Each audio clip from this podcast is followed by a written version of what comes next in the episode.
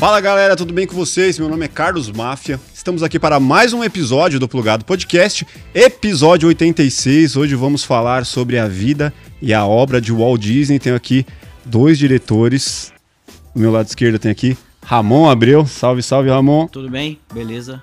Tudo certo? Tudo certo. Preparado aí? Estudou a história do Walt Não Disney? estudei tanto assim, não, Não? vou falar a verdade. Mas assim, como eu Mas sou uma conhece, pessoa né? curiosa por natureza, assim, eu acredito que eu vou. Eu queria entender bastante aí do, do Maurício, as histórias dele, o processo, né? Que isso é bem bacana. Eu quero entender como é que ele chegou nos resultados aí, como que o Walt Disney era e é. Maravilha. Tenho aqui do meu lado direito ele que é ator, jornalista, escritor, músico, Maurício Nunes, o Lobo. Salve, Lobo. Beleza? Tudo bem? Beleza? É multimídia mesmo? Multimídia, faz bolo de pote, né? Aquelas É? Faz de tudo um pouco. É, tipo, ator, cantor, faz bolo de pote, faz não sei o quê. É faz Uber, tudo, tudo aí. Né? Cara, ele que acabou de lançar o livro A Árvore dos Sonhos. Acabou de lançar, não, né? Faz um tempinho já, né? É, esse ano, né? Lançou em janeiro esse livro. Esse A livro Árvore ainda dos tá- Sonhos, a vida e a obra de Walt Disney. Que massa. Esse aqui já é meu. Nem falou que é meu, mas eu já peguei pra mim aqui. Ó, Ah, esse você pode, o outro não, que tá autografado, o outro tá autografado. Cara, como que começou essa história aí desse livro, cara? Como começou essa busca aí por entender mais Tio Walt sobre, Disney, né? sobre o Walt Disney? Então, na verdade, assim, eu sempre tive uma paixão muito, muito grande, assim como, como vocês tal, pelo Walt Disney. E, enfim, e quando eu sempre trabalhei como jornalista, quando eu comecei a pensar e falar assim, cara, eu preciso escrever um livro tal, primeiro livro que me veio à mente foi exatamente sobre ele, sobre o Walt Disney. Mas isso a gente está falando de coisa há 15 anos atrás. Sim. E aí eu falei, não, o cara ainda não tem material suficiente para escrever um livro sobre esse homem gigantesco, né? Então, assim, eu preciso conhecer mais sobre ele. E aí eu fui estudar mais coisas sobre o cara, fui estudando, estudando, acabei lançando um livro, acabei lançando não sobre ele, acabei lançando outro, outro, e ele se tornou o que seria o meu primeiro livro se tornou o meu oitavo livro, né? O, o Walt Disney é o meu oitavo livro Você publicado. tem esse outro aqui também. É, esse foi o anterior, é o ABC do Rock, é a ABC coisa mais do linda do mundo esse livro. Esse livro eu sou apaixonado. Pô, esse aqui tá bem feitinho. Não, esse livro é lindo, lindo. Esse eu lindo. acabei de dar uma lindo, olhada. Lindo, lindo, Big Pop, legal. cai bem Big Pop. É, os desenhos são do Daniel Ivanascas, que é. meu parceiro, né? Então a gente fez junto, ele fez as ilustrações, eu fiz o- os textos, tal, a ideia do livro, na concepção. E, pô, aí esse livro a gente fez na pandemia, né? Então foi no meio da pandemia que a gente acabou fazendo esse livro, que tem uma história interessante, porque o, livro, o Walt Disney era para ser o primeiro, não foi o primeiro. Então ele poderia ser o sexto ou o sétimo livro. Falei, porque aí eu já estava estudando, estava fazendo foi emendando outros. Fui emendando porque eu queria conhecer muito, cara. Eu tenho uma bibliografia dentro do livro, eu coloco atrás uma bibliografia, pra você ter uma ideia, cerca de 40 livros que eu li sobre ele. Tudo gringo, né? Porque no Brasil não- só tem um, assim, lançado mesmo no Brasil, que foi o Triunfo da Imaginação, que eles traduziram. E eu sempre brinco, sempre comento aqui que o Emílio do Pânico, quando eu fiz agora o Pânico recentemente, ele até falou desse livro que ele tem, ele falou, pô, mas esse livro é chato pra cacete, Ah, eu vi. porque é grande. Né? Um livro grande, ele realmente é um livro cansativo. Você tem que ser muito, muito fã. Você falou que dava pra fazer supino com o livro. Dá pra fazer supino, que ele é pesado. Eu falei, dá pra malhar com o livro. Eu falei, pô, como eu gosto muito, sou fã, evidentemente que eu li o livro inteiro e tal. Mas eu coloquei na bibliografia outros títulos, porque eu devorei mesmo várias obras sobre o Wall e muitas outras obras de pessoas ligadas a ele. Né? Então, por exemplo, eu li a biografia dos irmãos Sherman, eu li a, a- a biografia dos Nine Old Men. Então, assim, eu tive que ler várias outras coisas para tentar entender a mente desse sujeito né? e como que ele chegou até ali. E aí, quando a gente pensei, falei, pô, agora eu vou fazer o livro e tal, era 2019 que eu estava fazendo várias viagens também, né, para conhecer pessoas sobre o Disney, lugares. E 2019 a gente fez um tour muito, muito interessante, até para avisar a galera, quem tiver curiosidade, eu te passei até hoje, tem um canal no YouTube pequenininho, que é o Lobo Mochileiro, e lá tem alguns vídeos que a gente fez exatamente dessa pesquisa, e é bem legal. Então eu fui para Marceline, que é a cidade onde o Walt foi criado. Muitas pessoas se enganam, né? Eu vi várias vezes até o Brasil Paralelo aí comeu bola várias vezes falando que o Walt Disney nasceu. Não, ele não nasceu em Marcelino. O Walt Disney nasceu em Chicago, inclusive eu fui na casa onde ele nasceu. E ele foi criado, a infância dele, né? Ele passou ali dos quatro aninhos de idade aos nove em Marceline e se tornou a cidade da vida dele, né? Na fazenda. É, na Fazenda. E aí eu fui exatamente na Fazenda Disney, conheci a Kay Mellins, que é a fundadora do Museu Walt Disney, e que muito me honrou fazendo o prefácio do livro, é dela, que é emocionante, essa é a coisa mais linda, cara. Eu fiquei bem emocionado mesmo, para mim é uma honra. E lá, cara, eu acabei pesquisando amigos dele, por exemplo, a mãe dela foi sócia do Walt Disney num projeto. Então, pessoas que tiveram conexão com ele. Depois fui para São Francisco no Museu da Família e conheci as pessoas ligadas à família, ligadas a ele. Quando eu tava com tudo isso na mão já, falei, beleza, agora falta só fazer os parques do, do Oriente, que eu nunca tinha feito. O resto já tinha feito tudo. Entrei no estúdio de Burbank e tal. Veio a pandemia. Aí eu falei, puta, vou dar um break, não vou fazer agora, vou esperar. E aí a gente lançou o ABC, acabei fazendo o ABC com, com um amigo e depois o Toca do Lobo, que é um outro livro que eu lancei. E por fim, eu falei, cara, eu acho que já tem material suficiente, eu acho que já dá, não precisa ir em parque, porque o livro, só para curiosidade das pessoas, ele conta a história do nascimento do Walt até a morte. Então, os parques, na verdade, os parques posteriores, eles nem são tão importantes na obra, porque o Walt Disney não teve contato nenhum. Então, Sim. eu sempre divido muito bem é, o artigo eu brinco, né? O O e o A, né? Então, assim, eu falo sobre né, o Disney, então eu gosto do Disney, né? Então, é, o não livro dá. não dá. Então, não é sobre a Disney, é sobre o Disney. Então, a Disney é muito gigantesca, existem várias coisas para se falar, óbvio que eu estudei, que eu gosto, que eu acompanho, a gente pode discutir sobre qualquer tema aqui, que é evidentemente que eu me aprofundei para falar sobre o que eu gosto. Sim. Mas o livro não, o livro é sobre o, livro é Walt sobre... Disney. É, se você quer saber sobre esse sujeito, você vai saber em detalhes o que esse cara fez desde o dia que ele nasceu até o dia que ele morreu. E posso garantir, é muita coisa, velho. É, é, muita coisa, entendeu? Não ah. foi só o Camundongo e um parque de diversão. Foi muita coisa. Voltando um pouco aí na, Perdão, na história, é, o que que te levou, né? Como, qual a sua relação lá na infância, Boa. muito provavelmente, para você, cara, ficar com isso aí, pô, um dia eu vou escrever o livro. Isso veio depois? Qual que é a sua relação Não, com a Disney de, de, infância? É, foi de infância. Por exemplo, como eu sou um, um, idoso, eu sou de 71. Então, assim, cara, essa, na década de 70, né? Então a gente está falando do Brasil, tá? Não tô falando dos Estados Unidos porque o Disney já tinha morrido.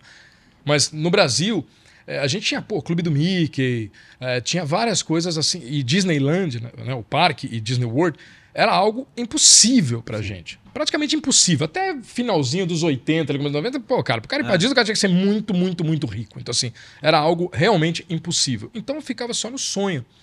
Então, meu pai me alimentava muito com livros, muito livros. sempre gostei muito de ler e sempre da Disney. Então, eu tinha vários livros de histórias, por exemplo, todas. Eu tenho um. Eu lembro que ele está até hoje em casa, é bem antigo, tem um, um, uma mini enciclopédia, que são quatro volumes da Disney. Então é sobre natureza, sobre aventura, sobre animação. E eu sempre devorava aquilo, bicho. Mas assim, completamente apaixonado, e a figura dele, porque atualmente poucas pessoas falam dele. A figura do Walt Disney para a geração atual praticamente não existe. Muita gente vai no parque e não sabe nem. Ah, por que é o Walt Disney? Ah, porque tem um cara que chama Walt Disney, Sim. porque ninguém nem Nossa, sabe. Jura? É, é, porque ficou apagada com. com, com a criançada de hoje em dia não. Antigamente não, não porque é. antigamente ele tinha. Quando ele, como ele tinha programa na TV, e como o próprio Clube do Mickey aqui às vezes tinha trechos ele apresentando, então você tinha a figura do americano em si, que era a figura do tio Walt, né? Que era o carinhoso, era o tio que todo mundo queria ter. Tá então você tinha aquela, aquela marca, né? Depois foi sumindo, com o tempo foi sumindo muito. Então as pessoas não têm muito esse contato que no passado tinha.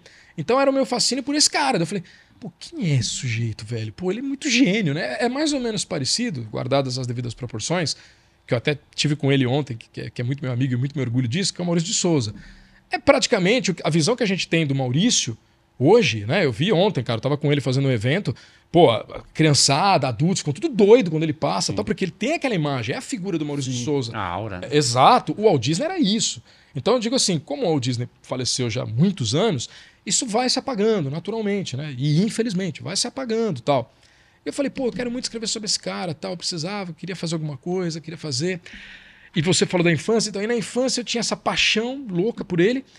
E acho que o fator principal que ficou impregnado e nunca saiu assim da mente tinha um restaurante, cara, na Praia Grande, assim, pizzaria, sei lá. E acho que o cara tinha muita grana. E ele ia pra Disney e tal, e ele pregava fotos, cara, fotos do, no restaurante. E eu era muito garotinho, isso a gente tá falando em 78, por aí, 79, cara. Tinha meus 7, 8 aninhos. Ramon tava nascendo nessa época. Eu sou de 75. Então, é, tamo quase ali. Você falou é... isso, eu me lembrei na época Pô, de clube ali. de leitura que tinha na sala de aula da, da escola, sempre ficava a dúvida entre o. ia ser o grupo Monteiro Lobato, o nome do clube de leitura. Sim, Seria sim. Monteiro Lobato ou Walt, ou Disney? Walt Disney? Era muito louco isso. Puta, meu, cara. Não, sensacional. Você deu um ótimo exemplo agora, porque você vê. Mesmo o Monteiro, né, cara? Com o tempo, infelizmente, também vai se apagando. Você pegar tipo, uma, garota, uma garotada, sei lá, você pega um menino de 8 anos, você fala Monteiro não sabe quem é, cara. Não sabe nem, talvez nem Emília, talvez nem sítio pica-pau. É. Aí ele fala, você tá exagerando. Eu não tô exagerando, cara, porque sumiu, não tem mais. Mudaram, né? Mudaram. Os, então, assim, é muito difícil você. Né, Por isso que o Maurício, nesse ponto, eu falo, cara. É um herói, porque é difícil você manter é, esse tempo, tempo né? tanto tempo, entendeu? Você fala que foi o que o Disney fez. Então você fala, pô, o cara conseguiu manter esse tempo todo. E esse cara, eu ficava apaixonado olhando as fotos, sonhando, porque não queria, evidentemente, que não tinha condição. E fala, pô, que mundo mágico deve ser isso aí, que mundo louco e tal.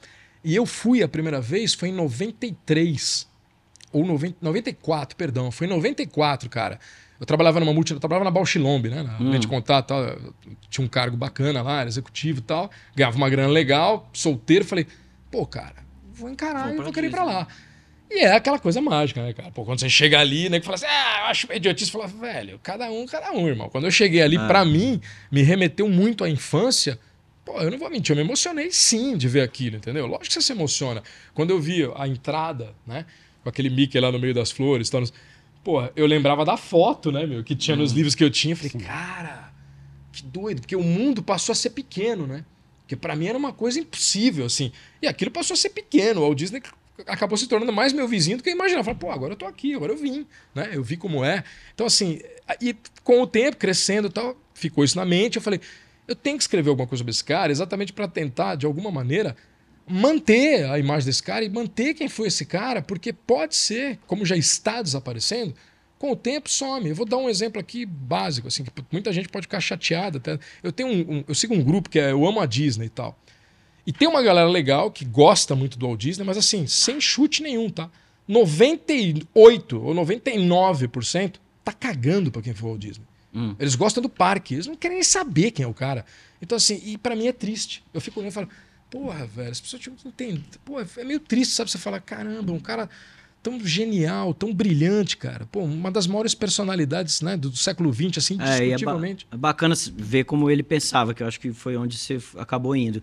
Nessa coisa do parque, como foi? Ele ele planejou tudo antes de morrer ou aconteceu naturalmente? Como que foi Qual isso? parque você fala? Das coisas dos parques e tudo mais. Porque parece que ele antes ele morreu e aí que depois fizeram os parques. Não, não, não, não. não. O, o primeiro, o primeiro parque, mesmo não, foi. É, ah, foi tá ele. Né? Ele morreu em 66 Disneyland. Aí é o outro, Exatamente. aí foi, foi em 55. Então, assim, ah, ele, tá, ele, tá, tá. tanto que ele tinha, pra você ter uma ideia, o primeiro parque foi Disneyland, ele era tão apaixonado que, pô, ele vivia no parque. Ele ah, tinha, ele tinha um apartamento no parque, dentro do parque, até hoje tem, né?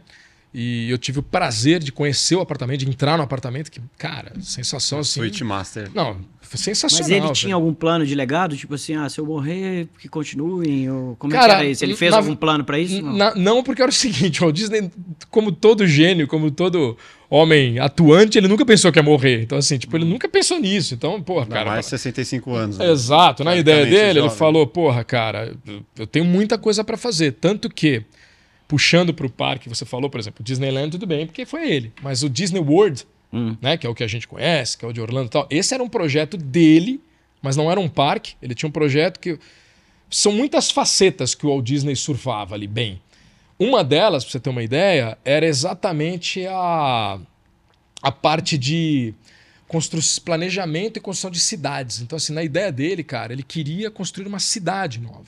Hum. Porque quando ele fez o monorail, que a criação também veio da. Não é, quando eu falo criação, né, só para deixar claro, não é que o Walt Disney era um cientista, ele não, mas ele estava sempre à frente do projeto. Sim. Então ele contratava as melhores pessoas possíveis. É um produtor, né? Exatamente, para executar o projeto que ele tinha em mente. Então todos esses ele projetos. Idealizava. Os... Idealizava. Multicâmera, né, que, que, que re... revolucionou o cinema. Tudo, todos são projetos dele com pessoas, evidentemente, competentes para tal. Que não tira o mérito, né? Que não tinha mérito nenhum. É, é ele. E aí, assim, pô, quando ele fez o, o Monorail, é, fugiu o autor do. Meu Deus, agora fugiu o autor do livro. Alder. Ah, olha, cara, que branco que me deu, meu Deus. Foda-se, não Tudo vou lembrar. Bem, é. Não vou lembrar. Não, mas é, é, é, é um autor bem, bem, bem, bem, mega ultra famoso. E chegou para ele na época e falou: pô, por que, que você não se candidata, cara, a prefeito de Los Angeles. Porque, porra, bicho, você construiu um parque que funciona, que tudo é maravilhoso tal. Aí ele falou: Eu não preciso ser prefeito de uma cidade se eu já sou rei da minha... no, meu, no meu reinado ali, no, no, né, no, no meu parque. Na minha própria cidade. Na minha própria cidade. Só que ele ficou com aquilo na cabeça. Ele falou: Pô, pensando bem, eu acho que eu posso pensar em algo né, mais para o futuro e tal. E a ideia dele era o Epcot Center, mas não o Epcot que a gente conhece hoje. Sim. A gente conhece o Epcot Center, é uma grande feira mundial, né? Com, hum. com, vários elementos lá de tecnologia e tal. Na ideia dele, não, era uma cidade mesmo. Ele, no livro eu, eu detalho muito isso, cara, to, toda a história. Ele construiu realmente uma cidade. Ele tinha um projeto de uma cidade, era isso que ele ia fazer. Cidade perfeita. Cidade perfeita, exatamente. Tinha, tanto que tinha aquela lance igual a colmeia, né? Então você tinha aquelas divisões. Então, por exemplo, as escolas tal ficavam na região ali central, aí do lado ficavam as empresas, a população ficava mais afastada. E a coisa que era mais interessante é que os carros, no projeto dele, na cidade dele, todos os carros eram como a gente conhece o metrô.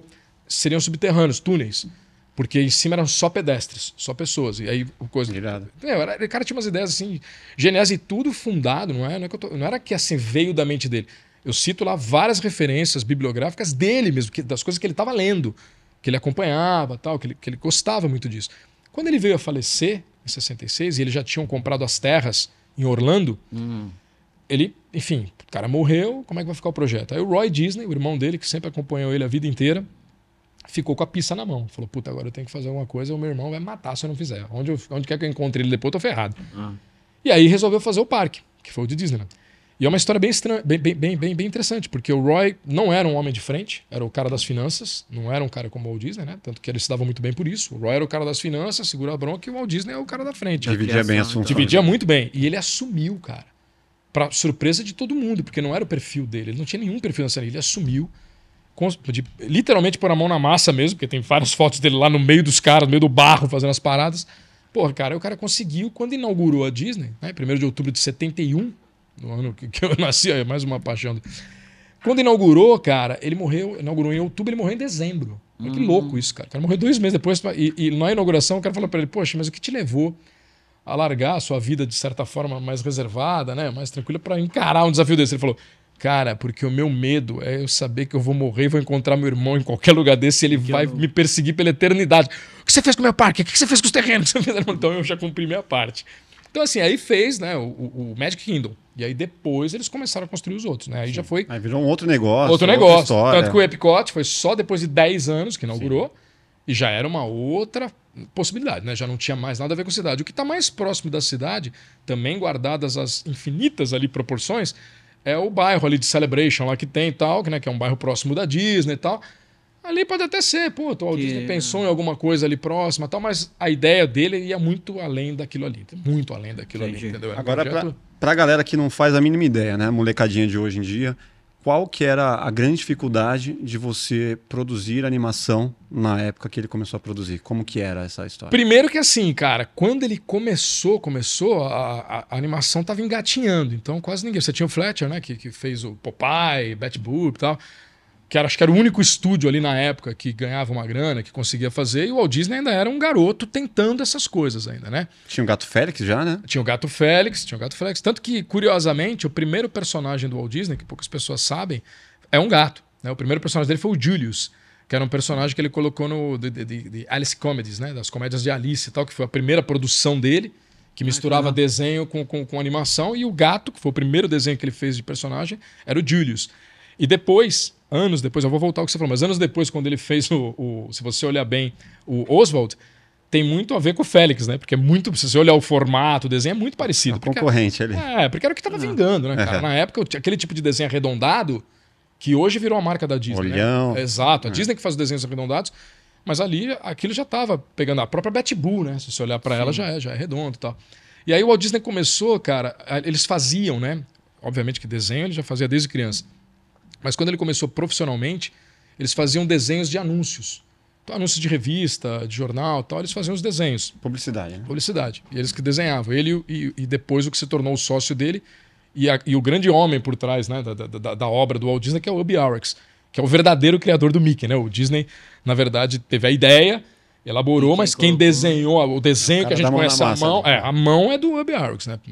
Também é um detalhe que Muita gente sabe, mas também tem muita gente que nem desconfia. Acho que foi o Walt Disney e não foi. O desenho mesmo, na né, verdade, seja dito. Falam foi... que ele foi traído também depois, né? Não, ele foi traído com o Oswald, né? Não foi traído. Na verdade, foi um problema de contrato, uma cláusula contratual. Quando eles criaram o Oswald, o coelho, né? Porque, só pra gente voltar um pouquinho, primeiro eles montaram uma empresa de, de publicidade, os dois. Aurex Disney, era o nome da empresa tal. Só que ambos não eram muito bons com negócios, assim. Então eles eram bem então acabaram quebrando. Básico de artista. É, básico de é. artista. Aí o Walt Disney teve a grande sacada de fazer o Laugh and Grand, que era aquelas. Eles faziam as animações, pegavam tipo Chapeuzinho Vermelho, a Cinderela tal, e faziam umas paródias em cima daquilo lá e lançava aquele desenho como uma paródia tal. E aí ele montou o estúdio, que eu até fui conhecer também, não existe mais, mas existe o prédio, o prédio até hoje está com, com, as pinturas e tal, que fica em Kansas, que é o Laugh Graham. Aí ele montou esse estúdio, foi onde eles começaram a produzir alguns desenhos e tal, e ele fez essa, que eu tô te falando que é o, o Alice Comedies, né, as comédias de Alice, que foi a sacada de misturar o desenho com a, o ator, né, com o live action. Porque antes, o Fletcher fez isso aí com o palhaço Coco. Então o que, que era? Ele teve a manha de pegar o palhaço e colocou o palhaço saía da mesa, né? Eles estavam desenhando, o palhaço saía da mesa de desenho e ia circulando pelo ambiente. Então, eles conseguiram colocar o desenho no mundo real. real. O Disney teve a sacada, falou: vou fazer o inverso. Eu vou colocar uma pessoa real no mundo no dos mundo desenhos. Desenho. Fez tipo uma colagem ali, né? Exato. Aí ele catou a Virginia Davis, uma menininha de 4 anos e tal, e falou: Meu, vai ser minha atriz principal, eu vou fazer isso. E começou a criar esses desenhos. E isso funcionou muito, cara. Tipo, pra época, entendeu? Tipo, o cara colocava a garotinha ali então, cada sonho que ela tinha, ela ia para o mundo, junto com o Julius, com o gato. Aí tinha vários personagens. Inclusive, foi quando surgiu o Pete, que é o Bafo de Onça, que é o primeiro vilão do Walt Disney, é o Bafo de Onça. Foi, é. foi, foi nessa época. Só dar um recado aqui para quem está só ouvindo Spotify. Assiste no, no YouTube também, porque a gente vai colocar todas essas imagens aí, você vai poder acompanhar. Pô, muito bacana, é. muito bacana. É. Se prepara, edição. É, tô dando trabalho pros caras aí, ó, puta merda. Mas aí eles fizeram esse negócio, então aí surgiu a ideia, né? eles começaram a distribuir o, o, com, uma, com uma produtora tal, o, o, distribuidora, perdão, o Alice Comedies.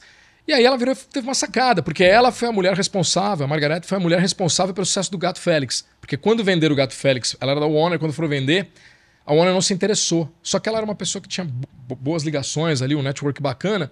E um cara falou: Meu, você não quer pegar esse gato, cara? Eu acho que isso aí vai dar certo. E deu na mão dela. E ela acabou se tornando uma mega ultra distribuidora, assim, ferrada. E ela falou para ele, pô, cara, faz um personagem, tipo Félix, entendeu? Que vai vingar mais. E aí eles, pô, o que, que nós vamos fazer, né? Tipo, gato já tem muito.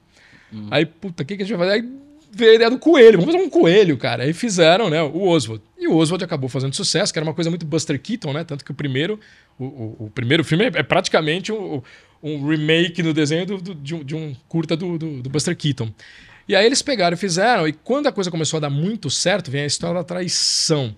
Quando começou a dar muito certo, cara, eles estavam ganhando muito pouco, porque eles trabalhavam preço muito baixo, cara. Era uma, era uma norma ali do Walt Disney, era sempre colocar o menor preço possível para eles conseguirem o trabalho.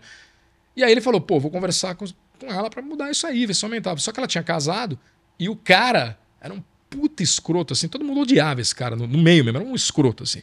E era o cara que tomou conta e falou, meu, não vai rolar nada. Vai. Quando o Walt Disney chegou lá para pedir o aumento, o cara falou: não, não vai ter aumento e é o seguinte, também não vai ter mais você, não preciso de você. Ele, como assim? Não, a gente tem uma equipe aqui agora que vai fazer os desenhos, você não precisa mais de você. E mandou ele embora. E ele, pô, mas é meu. Aí o cara mostrou o contrato. Não leu, sabe aquela linhazinha pequenininha que você. Putz, esqueci de ler. Tava lá. Que o, o, o personagem era da Universal. Não do, do, do Walt Disney Studios. Então, assim, puta, ferrou, velho. Aí eles perderam isso. E aí tem aquela história romântica que ele estava no trem voltando com a Lilian, com a mulher dele, e no trem ele criou o Mickey e tal, e fez. É linda essa história, romântica bonita, mas na verdade não foi bem assim. Na verdade ele voltou putaço, isso a própria Lilian conta no livro da Diana, da filha, ela fala que a, que a mãe disse que ela, ele voltou muito puto no trem, e dizendo que jamais trabalharia para alguém, jamais ia depender de alguém, que ele ia depender dele, só não queria mais saber de ninguém. Sim. E muito bravo, e que ele precisava criar um personagem. Então ele realmente tinha na mente é, uma ideia de desenho, né? Que, que, que era o, o primeiro do, do, do, Mickey, né? Que era do, do avião lá, o, o, Crazy Plan. Só que precisava criar o personagem, né? Aí quando ele voltou, a galera que traiu ele, na verdade, foram os animadores que foram pro lado do cara que ia bancar. Sim. Menos o Ruby Arx, que era parceirão. Esse aí ficou. ficou. Aí quando ficou, ele grudou o cara e falou: Meu, precisamos fazer um personagem assim assado. E deu as ideias. O Hub começou a criar.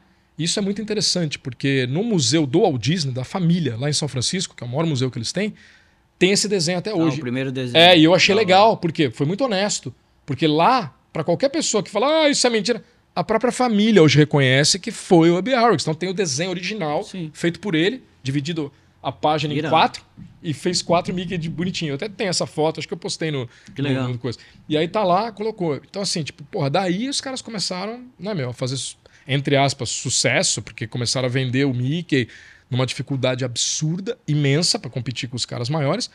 Mas enfim, destino é destino, né, irmão? Bateu a mãozinha de Deus ali no ah. cara e a coisa vingou e tipo, o Mickey brrr, explodiu, né? Mas fala da dificuldade técnica que era na época produzir animação. Então, cara, a técnica é porque era o seguinte, né? Primeiro que os caras não tinham nada. Então, tudo que a gente tá falando aqui, vale lembrar a galera que era tudo feito na mão, Né? Então, por exemplo, o, se você Isso aí, pegar. 1900 e... Isso, ó, o Steamboat 20, Willie, por exemplo. Ah, o Steamboat Willie, que é 28, que foi o desenho mais clássico do, do Mickey, que foi quando ele.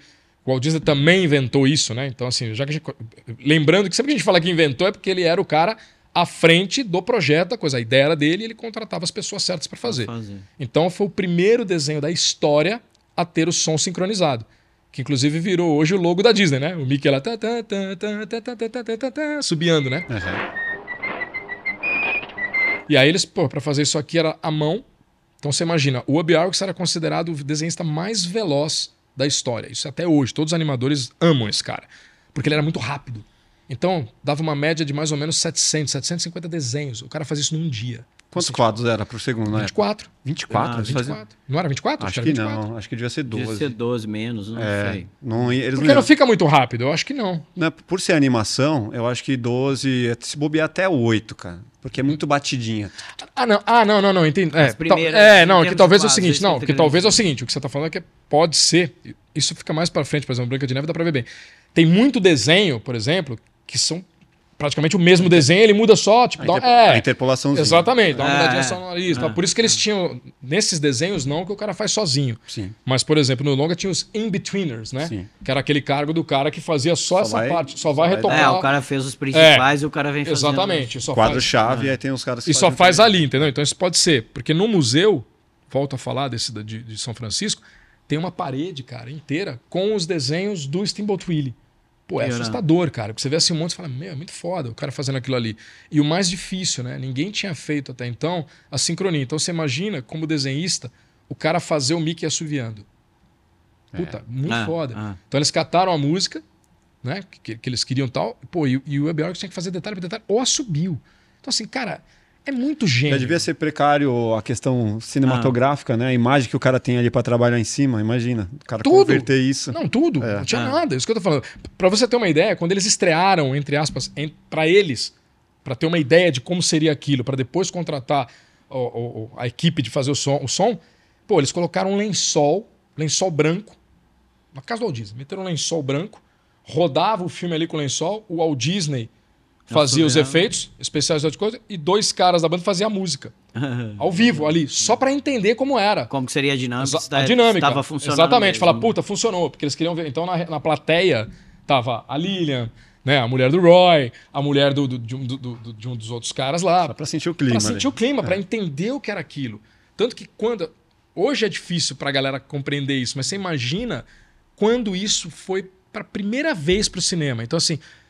Meu, chocou. Tanto Mágica, que- né? é, tanto que o Chaplin, que era o ídolo do Walt Disney, acabou invertendo os papéis, acabou ele se tornando fã do Walt Fã do Disney, Walt Disney. declarado até o fim da vida do Walt Disney, amigo do Walt Disney, parceiro do Walt Disney em vários projetos. Demais. Você fala, cara, porque ele ficou encantado. E nessa época ele era um dos maiores produtores. Era o maior. então Ele era tinha, o ele tinha um maior. estúdio, né? Então, assim, É, o Walt Disney sim. babava, ficava passeando em frente ao estúdio dele, sonhando um dia.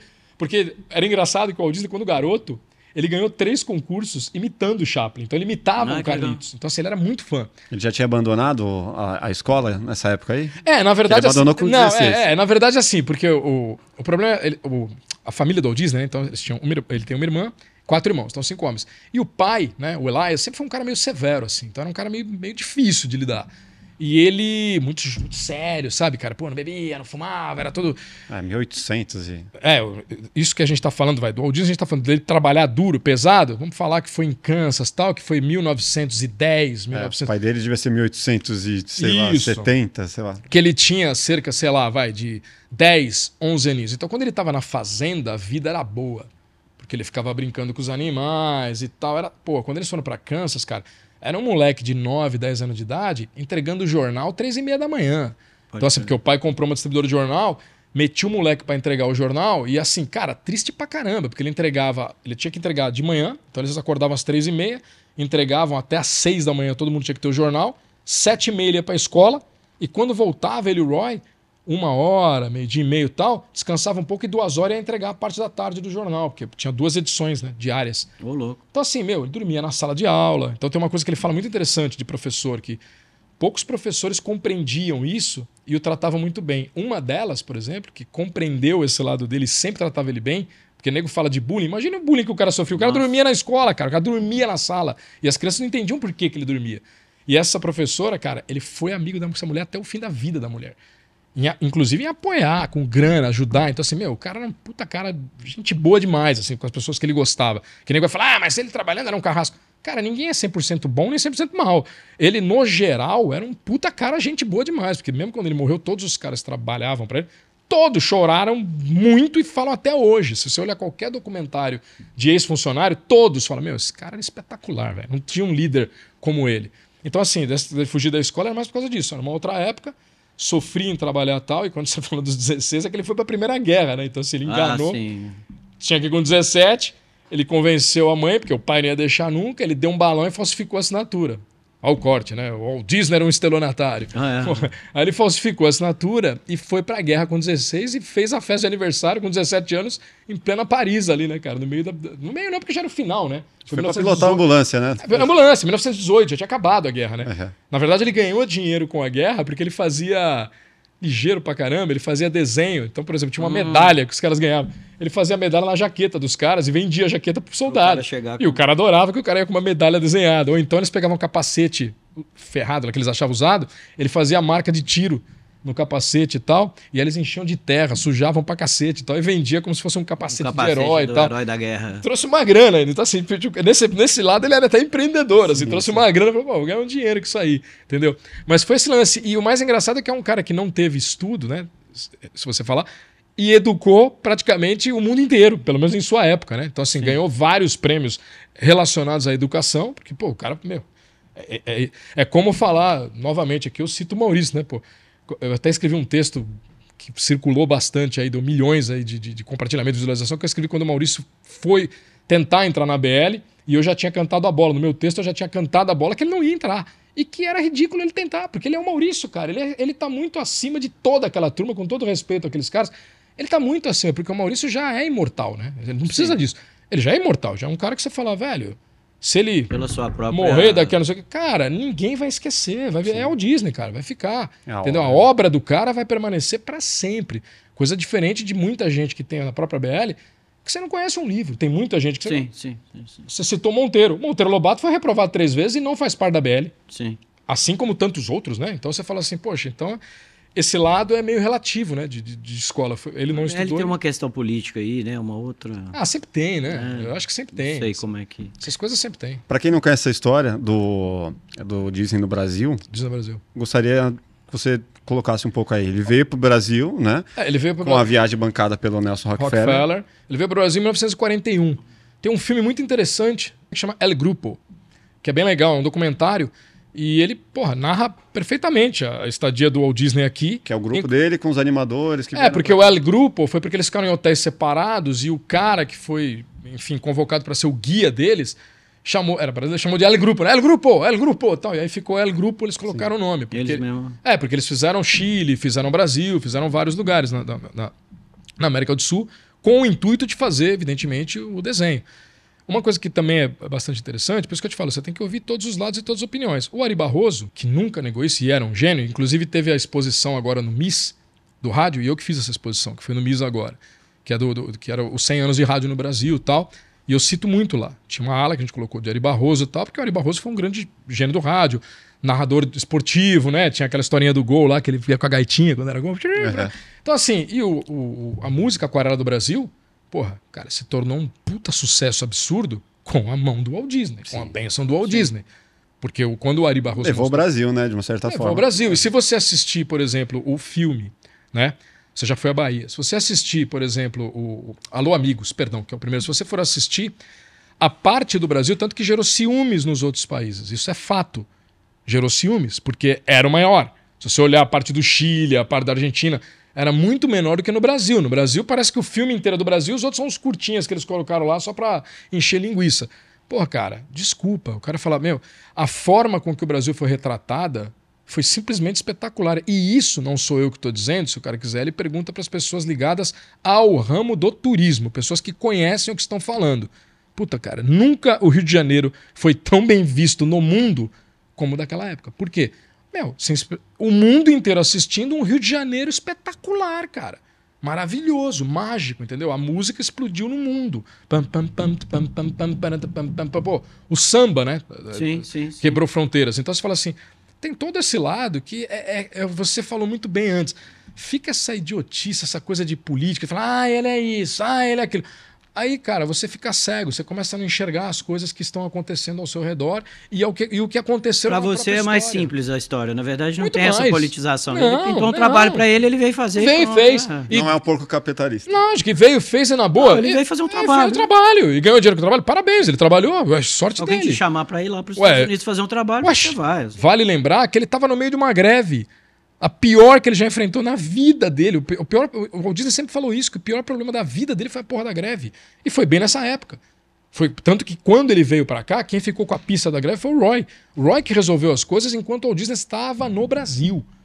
Inclusive o pai dele também, quando o Roy ligou pra ele, falou assim: "Meu, tenho duas notícias pra você, tal, porra, a greve aqui eu consegui resolver, vamos ter que pagar isso". Ele não gostou porque ele era um cara que não era a favor dessa história toda, mas enfim, não tinha o que fazer, beleza, paga. E ele falou, pô, e o nosso pai faleceu, tal, e falou pra ele aqui. Então, assim, pro cara foi um- uma merda, velho. O cara tava aqui, tipo, duas porradas, assim, o cara tá estudando personagem, estudando coisa e duas porradas, né? Fala, puta, meu, o cara teve que bancar os, os caras lá da greve, entendeu? Pra acabar, pra gente seguir caminho aí, seguir trabalho, e ao mesmo tempo perdi meu pai aqui. Então, assim, Antes da gente entrar nessa questão da morte do pai é, e da mãe também, sim. É, eu queria entender se é, a galera falava que ele flertava com o nazismo por conta dessas ideias, é, é, por, por conta de ir contra essas questões sindicais, que Sim. prejudicou Não, bastante. cara, essa é outra, cara, essa é uma outra falácia assim surreal que os caras falam sem nenhum, é, sabe aquela coisa da fontes da minha cabeça? É isso. Não existe nenhuma, cara, nenhuma fonte com relação a isso. A fonte do eu acho. Nenhuma. Fonte eu acho. Muito pelo contrário, cara. Durante a Segunda Guerra, que fique claro, todos os desenhos da Disney são anti o nazismo. Sim. Tô tendo o Pato Donald. O único Oscar da história do Pato Donald. O Pato Donald concorreu vários Oscars. O único Oscar que ganhou foi exatamente com esse filme. Sim. Então você fala assim, porra, cara, o cara em plena guerra, em plena guerra, o cara fez um filme que tacava uma torta na cara do Hitler. Bicho, na boa, se o cara acha que o Zelensky é macho pra caramba, porque tá enfrentando o Putin, você imagina um cara que tá com uma torta na cara do Hitler em plena Segunda Guerra Mundial.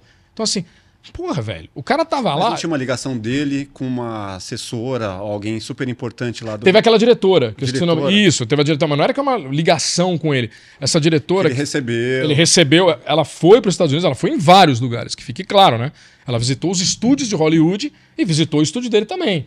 Fechou, visitou o estúdio. Mas ele nunca fez nenhum trabalho com ela, zero, nenhum trabalho liga- de, de, de- de parceria, de sociedade com a mulher.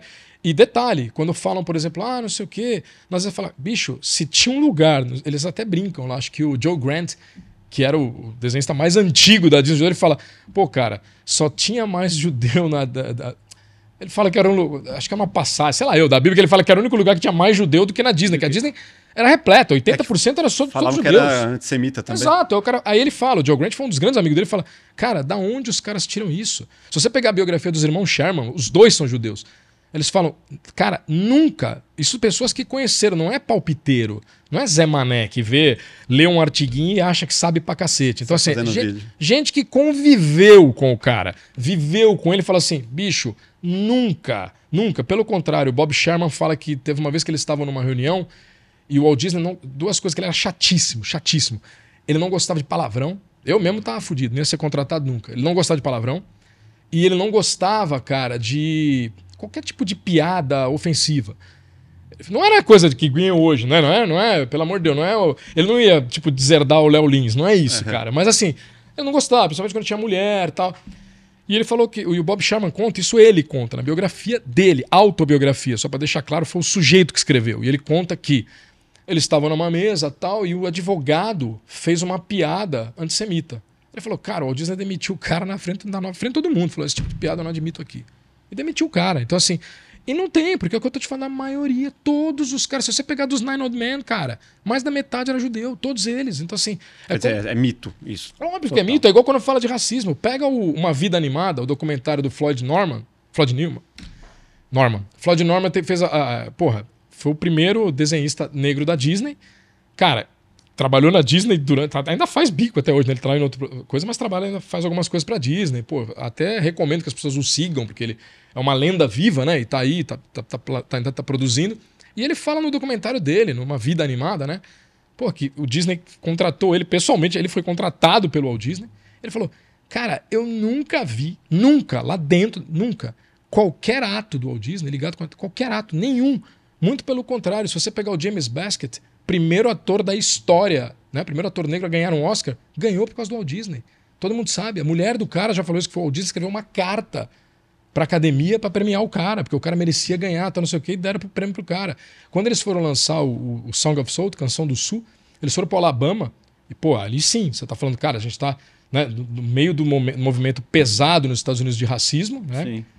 Principalmente na época do Jim Crow. Aliás, lei esta que veio dos, de, dos, demo, dos democratas, não dos republicanos, que fique claro, né? Uhum. Então, assim, tava lá essa lei, porra, e aí os caras foram lançar o filme e eles foram.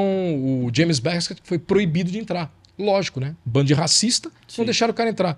Cara, o Walt Disney entrou, apresentou o filme e vazou. Foi embora, os caras tudo puto com ele e tal, porque já tinham anunciado que ele não ficou. E ele falou: se o meu ator não fica, eu também não fico. E foi embora. Aí você fala: meu, o cara racista fazer isso, cara. O cara é seu primeiro falou: ó, oh, fica aí em casa que eu vou lá, tá? Depois a gente se encontra. Não fez. Então, assim, a galera viaja pra caramba. Primeiro filme da Disney, o primeiro live action da Disney foi o Canção do Sul. Foi o primeiro live action, cara. Olha a importância que isso tem pra Disney.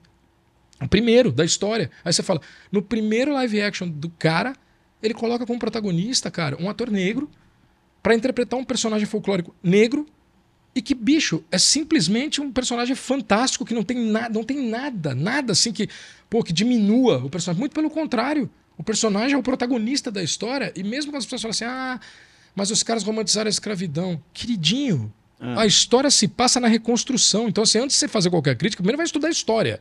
Porque não foi durante a escravidão, foi na reconstrução. Tanto que o personagem dele, o Uncle Remus, tem uma hora que pega a malinha e vai embora. Você fala assim, Desculpa te falar, mas na escravidão o cara não ia conseguir ir embora, não, meu amigo. O cara é propriedade do. do... Então, assim, as pessoas não entendem a história. Aí vem esses, sabe, cara, tipo, é, é, esses adjetivos que, ah, é racista, fascista, nazista. É, meu, é muito chato isso. Politização, cara. né? É, Total. e burra. É. Burra, porque se o cara tem argumento, tudo bem. Fale e mostre argumento. Tá aqui a prova, irmão. E aí, como é que foi isso aqui? Não tem, é tipo, é achismo. É o que você falou, tudo coisas da minha cabeça. Olha, eu li e é isso mesmo. Tá? Vamos criar uma teoria. Vamos criar uma teoria. É, a Mary Streep chamou ele de nazista. Ah, é, TV. Então eu acredito.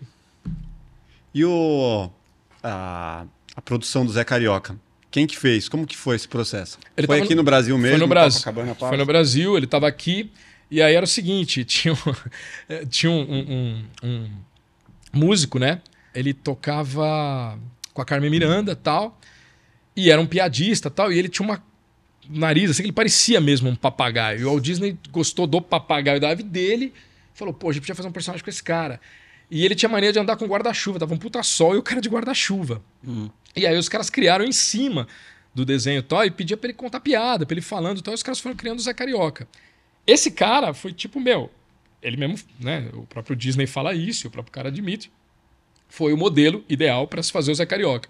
Só que o lado mais engraçado da história é que teve uma passagem que ele falou: Meu, agora dá uma sambada que a gente quer fazer o desenho do Zé Carioca dançando. Então o cara falou, eu não sei sambar, cara. Uhum. Aí o cara, pô, como é assim, carioca que não sabe sambar? Ele falou, mas eu não sou carioca, eu sou paulista. O cara é paulista, ele não é carioca. Então, ah, o Zé Carioca, na verdade, é paulista, ele não é carioca, né? é o personagem que ficou. E, pô, é e foi feito no guardanapo, rapidinho. Não, mesmo, não, foi feito, é... não, não, isso é lenda também. Isso, é. isso no El Grupo eles contam muito bem, porque no El Grupo tem cena dos caras fazendo. Ah, tá é bem ah, legal. Não era assim tão não, tosco. Né? Não, não, era uma coisa de. A ideia pode até ser sei lá, um esboço, é, é, isso, não, pequeno, é, isso os caras não mostram, mas assim, pô, pode ser que o cara, próprio Disney, apesar dele não executar mais desenhos profissionalmente, ele era o cara por trás, ele fazia, esboçar mas ele esboçava, óbvio, falou, ó, cara, eu tenho uma ideia, vamos fazer um papagaio assim, então não sei o que, e aí sim, só que os caras fazendo, não, você vê lá que tem, pô, era uma equipe, né, ele veio sim. com, acho que foram 18 ou 19 pessoas, então assim, Ai. toda a equipe dele, então assim, veio só o cara do estúdio, é, é, por isso que eu te falo, cara, ah, não, foi lá político, político o cara trouxe todos os animadores, a jogada era outra. Tipo assim, ah, mas tinha um lado dos caras ficarem do lado americano. Sim, cara, porque era uma guerra. O cara tinha que escolher um lado. Então falou assim, pô, beleza, de que lado vocês estão? Do lado dos nazistas ou do lado do, do americano? Lado do eu não tô americano. aqui fazendo juízo de valor de quem é herói. Falar, ah, o americano é herói. Não, cara, o cara não tinha escolha.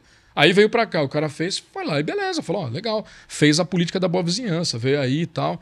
Tratou todo mundo bem, isso que interessa, né? Já veio como popstar e não encheu o saco de ninguém. Mas ele, porque eu vejo você falando sempre, ele sempre bacana, bacana, um cara foda e tal. tem alguma coisa do que você ouviu que assim, tinha um lado Sim, não, sim. não tão legal? Trabalhar, Parece cara. que ele era um bom pai de família.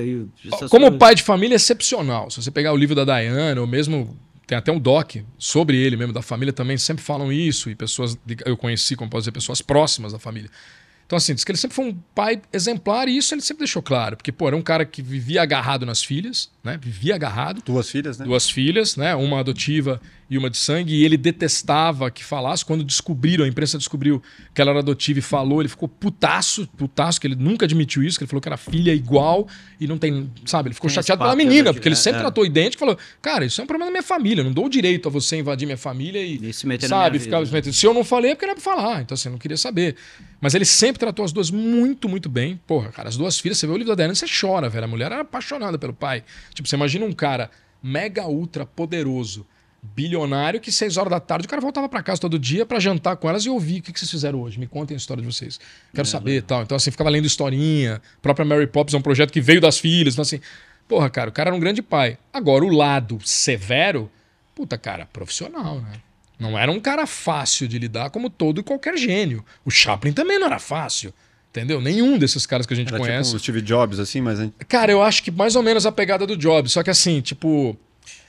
Eu acho que a única diferença dos dois, o Jobs, pelo que eu não conheço profundamente a história dele, mas assim, ele tomava a ideia que não era dele pra ele, né? E geralmente não dava muito crédito pra galera.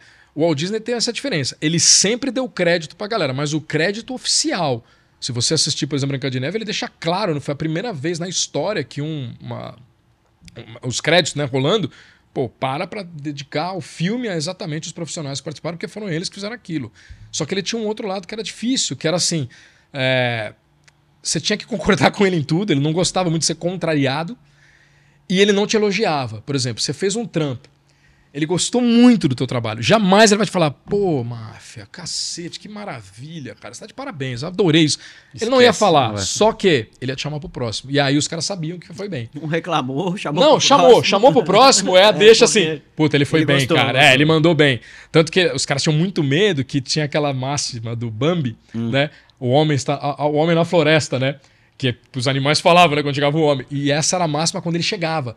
Tava os animadores, homem na floresta, homem na floresta, homem na floresta. Porque era ele, os caras sabiam que vinha a pista, cara. Só que todos eles, isso que é interessante, todos eles, cara, que falam, principalmente os Nine Old Men, que pra mim são os principais dessa história toda, e esses eu posso falar porque eu li praticamente tudo sobre eles mesmo. E os caras falam, principalmente o Mark Davis, que era o mais foda deles lá, que bicho, ele tinha esse lado, assim, de ser difícil contrariar e tal, mas ele falou, mas verdade seja dita, o homem era um gênio, cara.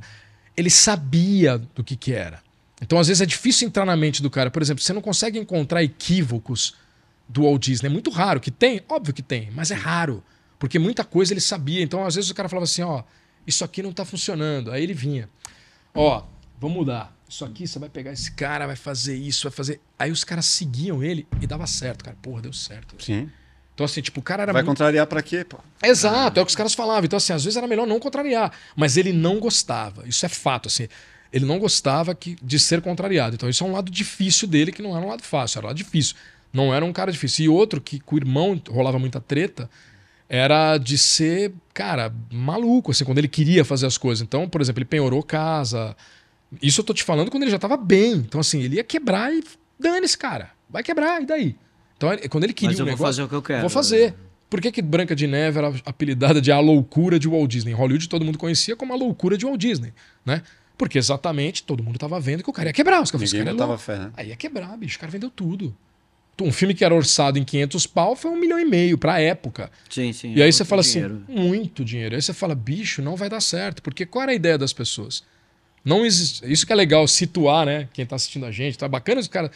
Não existia um longa-metragem animado igual a gente vê hoje. Então você imagina, cara, Só his- histórias ali de pequenininhas, sete dois, três minutos. É Do- tipo um cara virar e falar assim agora, vai, que tá todo mundo acostumado com. É que hoje tem as séries, né? Mas vamos dizer que não seja série. O cara fala assim, ó, vou estrear um filme no cinema, o filme vai ter 18 horas. Mas é no cinema só que vai passar. Todo mundo fala, esse cara é louco, ninguém vai assistir isso, cara.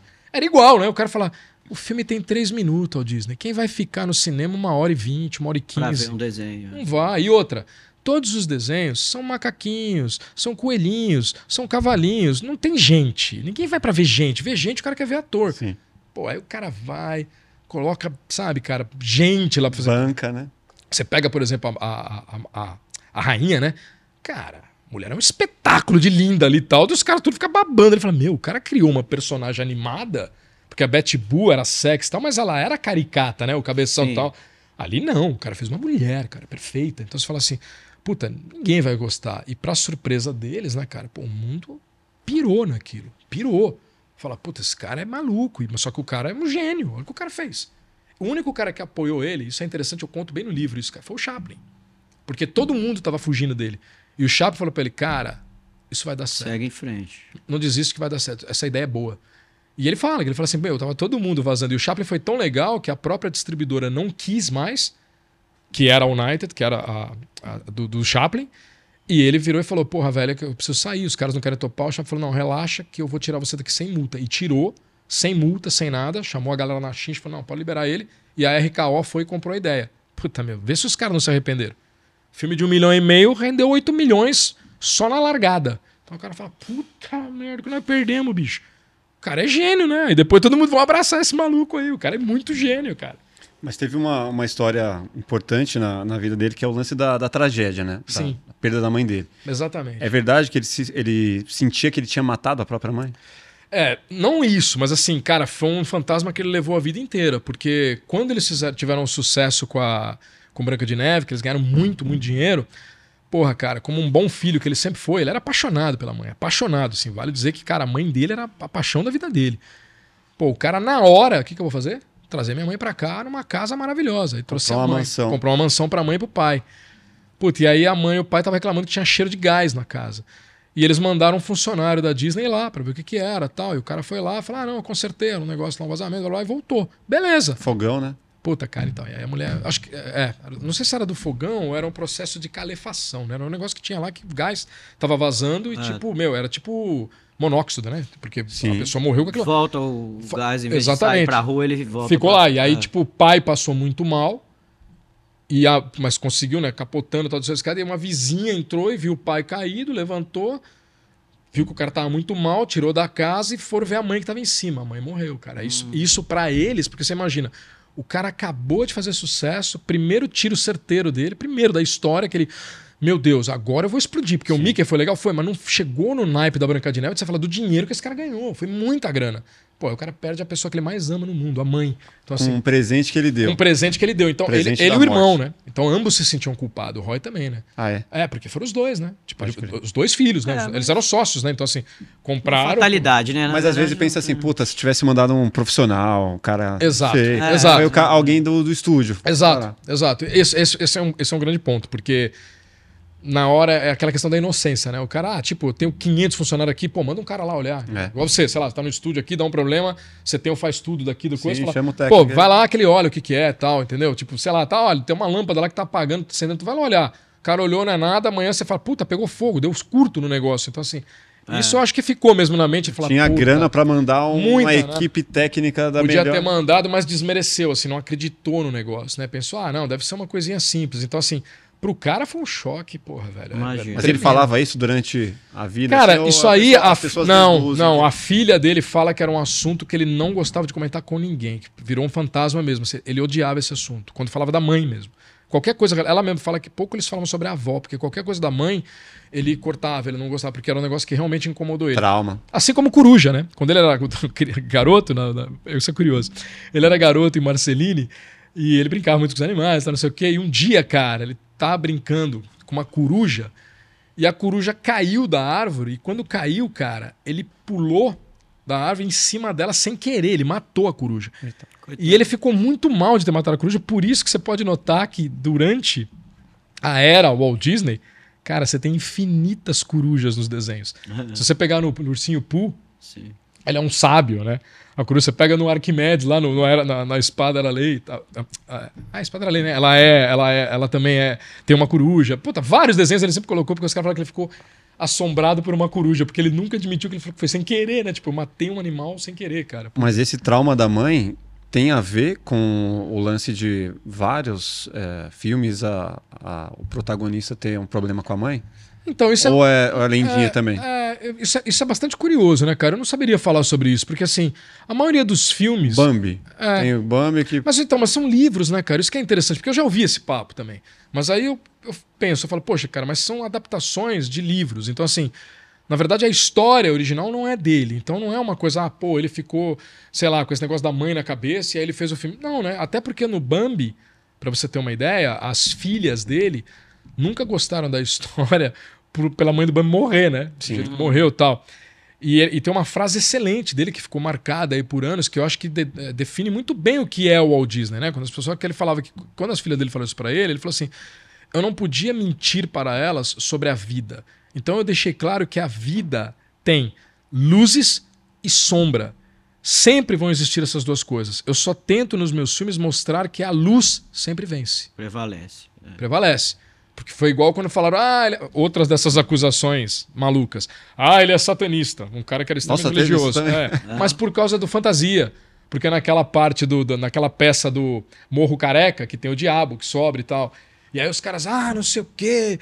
Ele é. Bicho, foi a mesma história. Tanto que o filme, se você olhar, é uma peça de Beethoven, né? Tal, e no final entra o bar com Ave Maria, porque exatamente é o dia e a noite. Então a noite é, puta, o sexo, é, as, as influências negativas, o demônio lá em cima da coisa. E aí quando vem o dia, é o sol puta, as flores e tal, e aquela. E tem uma procissão, né? Indo pra uma igreja e tal, e tá tocando Ave Maria de fundo e tal. Uhum. Então, assim, era exatamente o lance de luz, de... mas, cara, as pessoas viajam em tudo. Então, assim, qualquer coisa ah, que o cara ah. fizer. Ah, é tipo, eu vi uma menina esses dias no podcast que eu dei risada demais, velho. Tipo, a galera acredita nisso. As pessoas estão perdendo o senso crítico, isso que é dose. Assim. Então, qualquer asneira que qualquer imbecil falar, Fala, as pessoas pessoa acreditam. Toma como. É, pô, você não tem coragem de olhar e falar, cara, vai estudar e vai olhar se é real. A menina tava falando que o, o Black Sabbath, não sei nem quem é, mas o garoto, ah, o Black Sabbath, ela surgiu porque o o Tony Iommi, quando ele perdeu os dedos, ele fez um pacto com o demônio. Olha as ideias de Jerico. Ah. Fez um pacto com o demônio e tal. E quem trouxe para ele a Bíblia Negra e não sei o que lá foi o Oz e tal. Se você ler a biografia do Oz, a biografia do próprio Oz, cara, ele sempre falou que ele morre de medo disso tudo, que ele é um cagão, cara. Ele assim, meu, eu tenho medo. E o Tony Iommi, todos os caras já falaram a origem de Black Sabbath. Primeiro é o filme. E segundo, porque os caras ensaiavam de um lado de um cinema. E todo filme de terror a fila era imensa. E os caras tiveram a sacada de falar: por que, que a gente não faz música de terror? Porque terror vende, as pessoas adoram. Sim. E criaram isso. E as pessoas já fantasiam, o cara já vai colocar que o cara. É. Você fala, meu, vocês são muito doido, bicho. É sério, assim, desconfiem de tudo. Vão, vão estudar, vão verificar, vão procurar. Quando o cara tá vivo, é melhor, vai atrás do cara. Oxe, o cara lançou um livro, gente. Vai lá e lê o livro do cara. Fala, olha, eu não queria discordar de você, mas o próprio Ozzy conta uma outra história, né? Então, assim, tipo, ah, mas ele tá mentindo tá bom. A menina que nunca viu o cara, acha que ele tá mentindo. Você vai acreditar nela? É. Pô, você é um mental, né? Desculpa, porra. Então, assim... Falando em teoria, também tem a teoria de que ele foi congelado. É, essa é a melhor também. Essa é muito boa, né? Ah, essa aí é antiga mesmo, eu também. Não, e é muito boa, né? Porque foi o inverso, né? Ele foi cremado. Eu falei, pô, como é que você congela ah. alguém cremado? Não, falaram que ele pediu pra família, né? Sim. né? Que ele pra congelar ele, que ele... daqui uns 200 anos, quando tiver. É tão engraçado que se você pensar, assim, nessa, quando ele morreu em 66, cara essa, essa ciência, digamos assim, cara, não tinha nem surgido ainda. Então, assim, pô, então ele já. Olha, eu estou prevendo que daqui a cinco anos vai surgir uma, uma, uma nova ciência que vai congelar as pessoas, então você me congela e tal. Né? É, e me deixe para sempre. Eu falo para você, se realmente ele tivesse. Vamos, vamos embarcar na viagem dessa galera. Se realmente o Disney tivesse congelado, se realmente ele está congelado, vendo o que está acontecendo com a Disney atual, você acha que alguém já não tinha descongelado o cara, meu amigo? O próprio Bob Iger seria, o Bob Iger seria o primeiro a falar, pelo amor de Deus, descongela o homem, porque tá difícil aqui, eu não sei o que fazer mais, vamos lá, descongela o cara. Então, assim, é umas puta viagem, né, cara? Então você tem que é, rir, essas histórias é, tem que dar risada. Mas fa falando da atualidade agora, o que que... Qual que é o... A, a, Disney já passou por um momento tão ruim quanto agora? Passou, cara, é. passou, passou. Eu não sei se foi tão ruim quanto agora, porque agora é o que a gente estava discutindo antes, infelizmente, envolve essa questão política que, tá, que, que é absurda, está dominando o mundo. Então, as pessoas não raciocinam mais, não pensam mais. Agora ficou aquela idiotice de, ah, ou você é A ou você é B, entendeu? Eu acho até engraçado, a galera fala tanto de não binário, mas está construindo um mundo binário, né? Porque ou você é isso ou você é aquilo. Acabou. Então, ou você é do, do, do, do vermelho ou você é do verde, ou você é do amarelo. Então, é chato isso, cara, chato. Então, eu, hoje eu acho diferente do que foi no passado, porque tem essa polêmica. Mas no passado, meados de finalzinho dos 70 para os 80, a, a, equipe de animação da Disney foi praticamente extinta. Né? Eles saíram de, de, de Burbank, foram para um porão, literalmente, a equipe inteira. Porque quem... 70 já, depois de... Finalzinho de 70, né? Comecinho de 80. Depois de vários sucessos já. Vários sucessos. É. é. o último grande sucesso mesmo, grande sucesso. O último foi em 59. Foi a, a Bela Adormecida. Foi o último, assim, que você fala, puta obra-prima. E bom, bom, depois daquilo, cara, começou a capengar, porque o último filme do Walt Disney, ele não chegou a assistir. Ele, ele, ele cuidou de toda a produção, mas ele morreu antes, que foi o Mogli. Hum. Né? Ele morreu, estrearam o filme depois. Mas também, na minha opinião, é bom. Eu gosto muito do Mogli. Eu suspeito, mas eu gosto demais. Então, assim, depois disso, cara, foi caindo muito. Por quê? Entra aquela questão, faltou o líder, cara. Não tinha. É aí que você vê a importância do sujeito. O time era o mesmo, tava a galera lá. Mas cadê o cara? Cadê aquele sujeito para falar, não, Sim. cara, eu sei o que fazer. É Botar aqui. todo mundo para remar Botar na mesma mundo. direção. E detalhe, mesmo que ele se, envolvia em diversos projetos, ele tinha uma paixão por animação que, meu, ele não ia fechar nunca. Ele falou, não, não, não. Esse aqui é meu pecadinho, entendeu? Eu vou levar sempre comigo. Não tem problema. Pode dar, pode, pode dar prejuízo que eu vou querer. Fica comigo. É, é o meu carinho especial, entendeu? Então, assim, quando ele faleceu e, e começou a cair essa parte de, de, de, de qualidade, cara, já era uma outra Disney, né? Porque já não tinha. O único parente do Disney que tava lá era o Roy Disney, o filho do Roy, né? Que, que tava lá, mas já não era o presidente, né? Você tinha o Eisner, você tinha outros caras. Porra, e assim, eles tentaram ao máximo, né? Tentar reverter essa história. Não estavam conseguindo, fizeram o ratinho detetive, fizeram aquele caldeirão mágico, que puta, uns puta fiasco.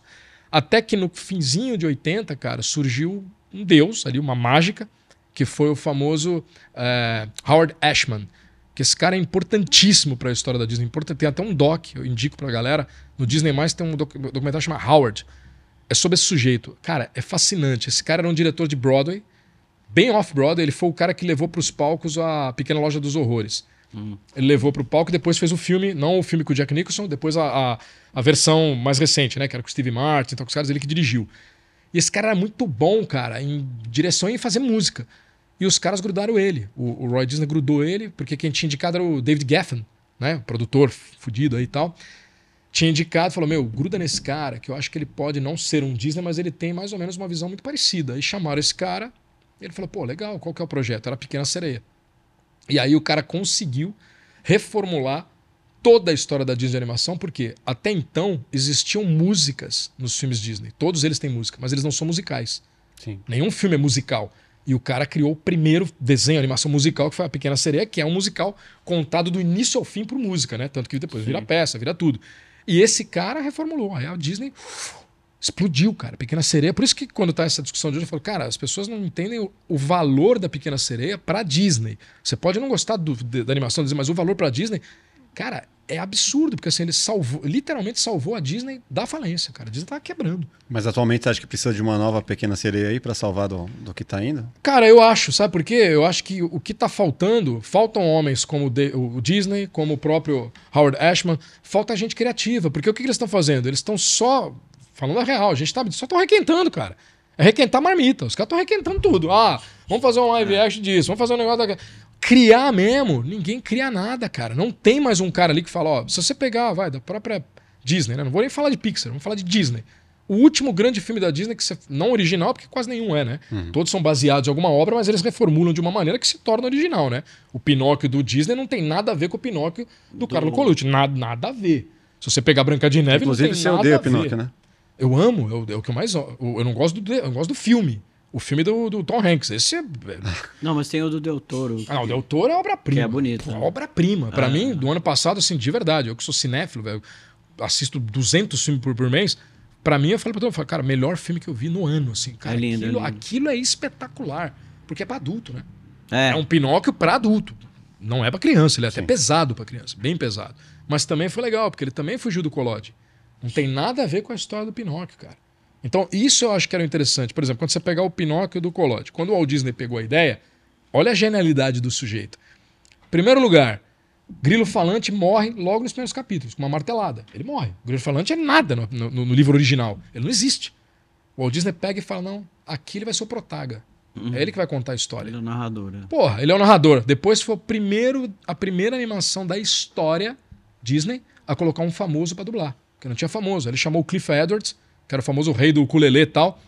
Ele vai ser o cara que vai dublar e que cantou maravilhosamente bem a When I Wish Upon a Star, né? Que levou o Oscar e até hoje, pô, virou o hino da Disney, né? Chamou o Cliff, o Cliff Edwards, depois os caras os animadores, e falou: olha pra ele, faz o grilo igual ele. Ele é a cara. Se você tiver curioso agora aí, qualquer pessoa. Olha no Google, Cliff Edwards, você vai ver, é o grilo falando, é a mesma cara. Bota uma roupinha do Johnny Walker nele, que o Walt Disney curtia um, Sim. um skin. Põe no John, põe nele e, e vamos fazer. Então, assim, cara, ele reformulou a história inteira. Inteira. Se você lê o livro e vê o Pinóquio, que é uma obra, pra mim, é o meu favorito, tá? Da, da Disney até hoje. A minha animação favorita sempre foi Pinóquio. Então, assim, pô, é uma obra-prima, velho. Aquilo é obra-prima, obra-prima. Aí você pega hoje, é isso que eu tô te falando. Os caras não estão fazendo mais, não conseguem, cara. O último que eu tava dizendo aqui era Frozen. Eu acho que o último grande desenho, você fala assim, pô, cara, não é meu favorito, mas é um puta desenho. Você fala, cara, uma puta animação. foda. E a música, né? Acho que foi a última vez que a música, que a Disney compôs uma boa música. Não tem mais, cara. Me E fala o- uma boa música depois de Let It Go.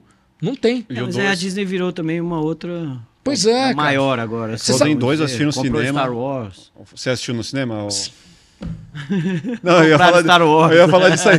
O George Lucas fala, né? Cara, o Jorge Lucas, eu tive lá, né? No, no- no- eu tive o prazer de conhecer lá, lá, lá em São Francisco, lá, os estúdios deles lá, né? Tirei até uma fotinho clássica lá na, na fonte do Yoda, né? E eu nem sou, confessando aqui, eu nem sou fã Não de Star Wars, nunca fui. Gosto daquela Tá trilogia. bom, é, né? Eu gosto, Eu da, gosto, tri- gosto é, eu gosto da trilogia dos velhos. Essa eu adoro. Tipo, a trilogia original, sempre gostei. Mas agora tem o Mandalorian eu gosto também. É, me falam que é muito bom. Não, eu vi a galera falando que é muito bem. Aí, assim, você vê que ele mesmo reclamou. Porque, cara, é isso, bicho. A- Pra, pra tocar nesse assunto, eu acho que a gente pode voltar um pouquinho. Se você pegar o- a biografia. Eu sempre comento isso nos podcasts. Se você pegar a biografia do Bob Iger, ou seja, novamente, gente, é uma autobiografia, não é um Maurício, não sou eu que tô falando. Você pode me odiar, escrever aí É o próprio cara é, é o cara, eu só tô passando a palavra dele. Se você tem dúvida, vá numa livraria, compre o livro e leia. Aí ele fala que eles queriam a Pixar de qualquer jeito. Ele queria, queria, queria, queria. E o, meu, e o Jobs nada, velho. Não vou vender. Não vou vender. E o cara queria, o Jobs não vou vender. E eles eram amigos, amigos, parceiros de viajar junto. Brother. Cara, ele, ele falou pro, pro Jobs, eu consegui o mais difícil, cara. Eu convenci todos os meus acionistas, eles topam, e é uma fortuna. Jobs falou, fala o seguinte, eu vou te vender essa porra.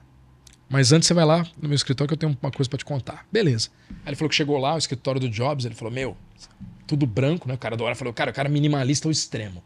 Tudo branco, sem nada, lousa branca, que era o que ele mais gostava. Vai o Jobs com o lapisinho dele lá na lousa, fala, olha, eu vou colocar aqui os prós e os contras de eu vender a Disney pra você, ok? Ok. Cara, primeiro contra. A Disney vai destruir a Pixar.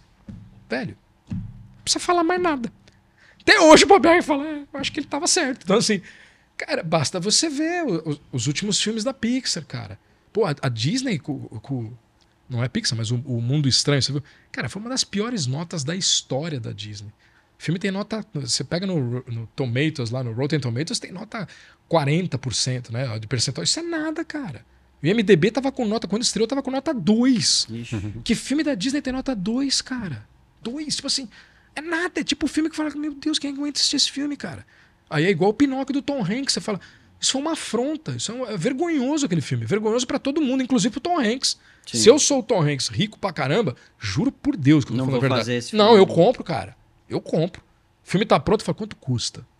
Não, eu, eu compro. Eu não quero esse filme, velho. Isso, isso vai acabar comigo. Eu não quero esse filme.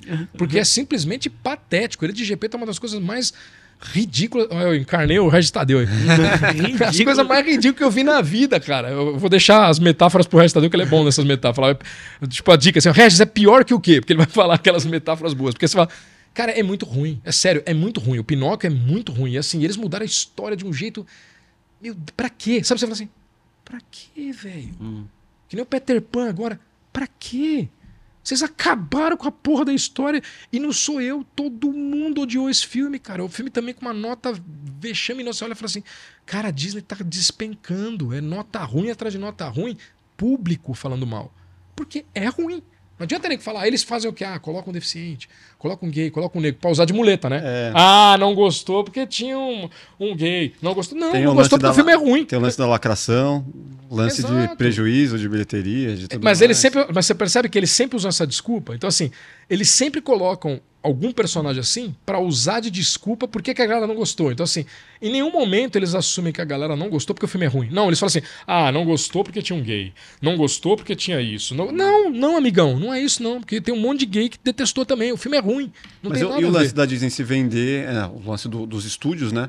A ponto de, ah, tem um lançamento de um filme, sei lá, Pantera Negra. Certo. Na China, e aí os caras vão lá e tiram. Cara, aconteceu hoje, é só, eu não sei quando vai pro ar, né? Mas assim, se a galera for pesquisar e olhar, é, do dia, nós, o dia que nós estamos falando aqui, é, saiu uma matéria que na China, a pequena sereia não vai chegar a 600 mil, é, 600 mil, é, 600 mil dólares. Cara, isso é um fracasso imenso que eles estavam imaginando no mínimo 3 milhões. Não vai chegar porque foi um fiasco. É óbvio, cara. É exatamente pelo que você está falando. Infelizmente, quando fizeram lá o Star Wars, lembra? Tiveram que tirar o personagem. Me ajude, por favor, que você que conhece o, o personagem que é. O que, que tem um ator negro que faz o personagem que eu não sei. não Ah, o Samuel L. Jackson. Não, não, não, não. Samuel Jackson não. Que Mais também. recente. Né? Que também, você ter uma, que também teve problemas quando fizeram Vingadores. Né? Então, assim, sempre na China. Então, assim, é, tem depende isso. de onde vai lançar. Depende de onde vai lançar, o Pantera Negra não, no cartaz não mostra. mo- Coloca ele Entendeu? de máscara. É, Viagem, não, porque aí você. Aí é. É outro público. É, É outro história. público e assim, porra, de repente, tô supondo aqui, pelo amor de Deus, entendeu? Pode sim haver um sério racismo para aquele lado. Sério, eu tô supondo. Pode ter um sério racismo lá. E eles estão assumindo. Porque assim, por que, que vocês tiram então do cartaz? Por que, que vocês não colocam? Então, se Pô, não tem, Pantera põe. Negra aí. Pantera Negra tem só a máscara. O cartaz, se você olhar o Ah, cartaz. pode é, crer. mas pra, o, que, ele- o, que, o que o Marco tá é tipo certo. Só põe a máscara. Por exemplo, Pequena Sereia. Robocop, tá ligado? Eu não, vi. Mas aí o filme inteiro fudeu pros caras lá. É, mas por isso que é fa- aí foi fiasco. Ah. Por exemplo, a Pequena Sereia pode ser que os caras colocaram, por exemplo, só a penumbra da, da, da Pequena Sereia tal, ou de repente uma animação. Não colocaram a, a Halle- Halle Berry, né, que é, que é a atriz. Isso pode acontecer, então, lá. Só que assim, cara, aí é uma outra cultura, um outro país, eu não, eu não me arrisco a falar, porque eu não conheço. Ah, então, eu assim, eu não sei, eu não sei nada. Por isso que eu tô falando, eu suponho que seja racismo, porque a gente já leu em vários lugares que é óbvio. Você não pode pôr no cartaz um ator que é negro, é óbvio que tem um, um Tem grave racismo ali, é. sério, entendeu? Tipo, agora, aqui no Brasil, quando os caras criticam, desculpa, cara, isso é uma muleta que eles usam, porque o filme é ruim porque é ruim. Ninguém, eu não vi ninguém falar, ah, o filme é ruim porque o personagem. Não, cara, o filme é ruim. O filme é completamente ruim. Se você pegar a Disney, sempre teve personagens gay na história. E nunca ninguém ligou pra isso, cara. O Reluctant Dragon. Porra, um dos primeiros filmes da Disney que ela mostra o estúdio e tal, com o Walt Disney vivo, o Walt Disney no estúdio lá. Cara, é de 1940. Meu, o dragão é nitidamente gay e ninguém se importou. Nem o Walt Disney. A produção é dele. Então, assim, nunca teve isso que os caras estão falando, entendeu? Agora tem, porque usa, eu vejo assim. É uma grande desculpa esfarrapada. Ó, o filme é ruim por causa disso, as pessoas não gostaram. Vocês não estão entendendo. Vocês não estão entendendo. Aí você fala assim: não, irmão, o filme é ruim porque é ruim mesmo. Lightyear. Ah, não gostaram porque a menina deu um beijo. Para, velho. O beijo é dois segundos, ninguém nem notou, cara. E mesmo assim é super delicado, super romântico, não tem nada ali. O filme é ruim mesmo, bicho. O filme é ruim, as crianças não aguentam. Pra criançada, é um roteiro complexo, né? Bem complexo. E pro adulto, é chato.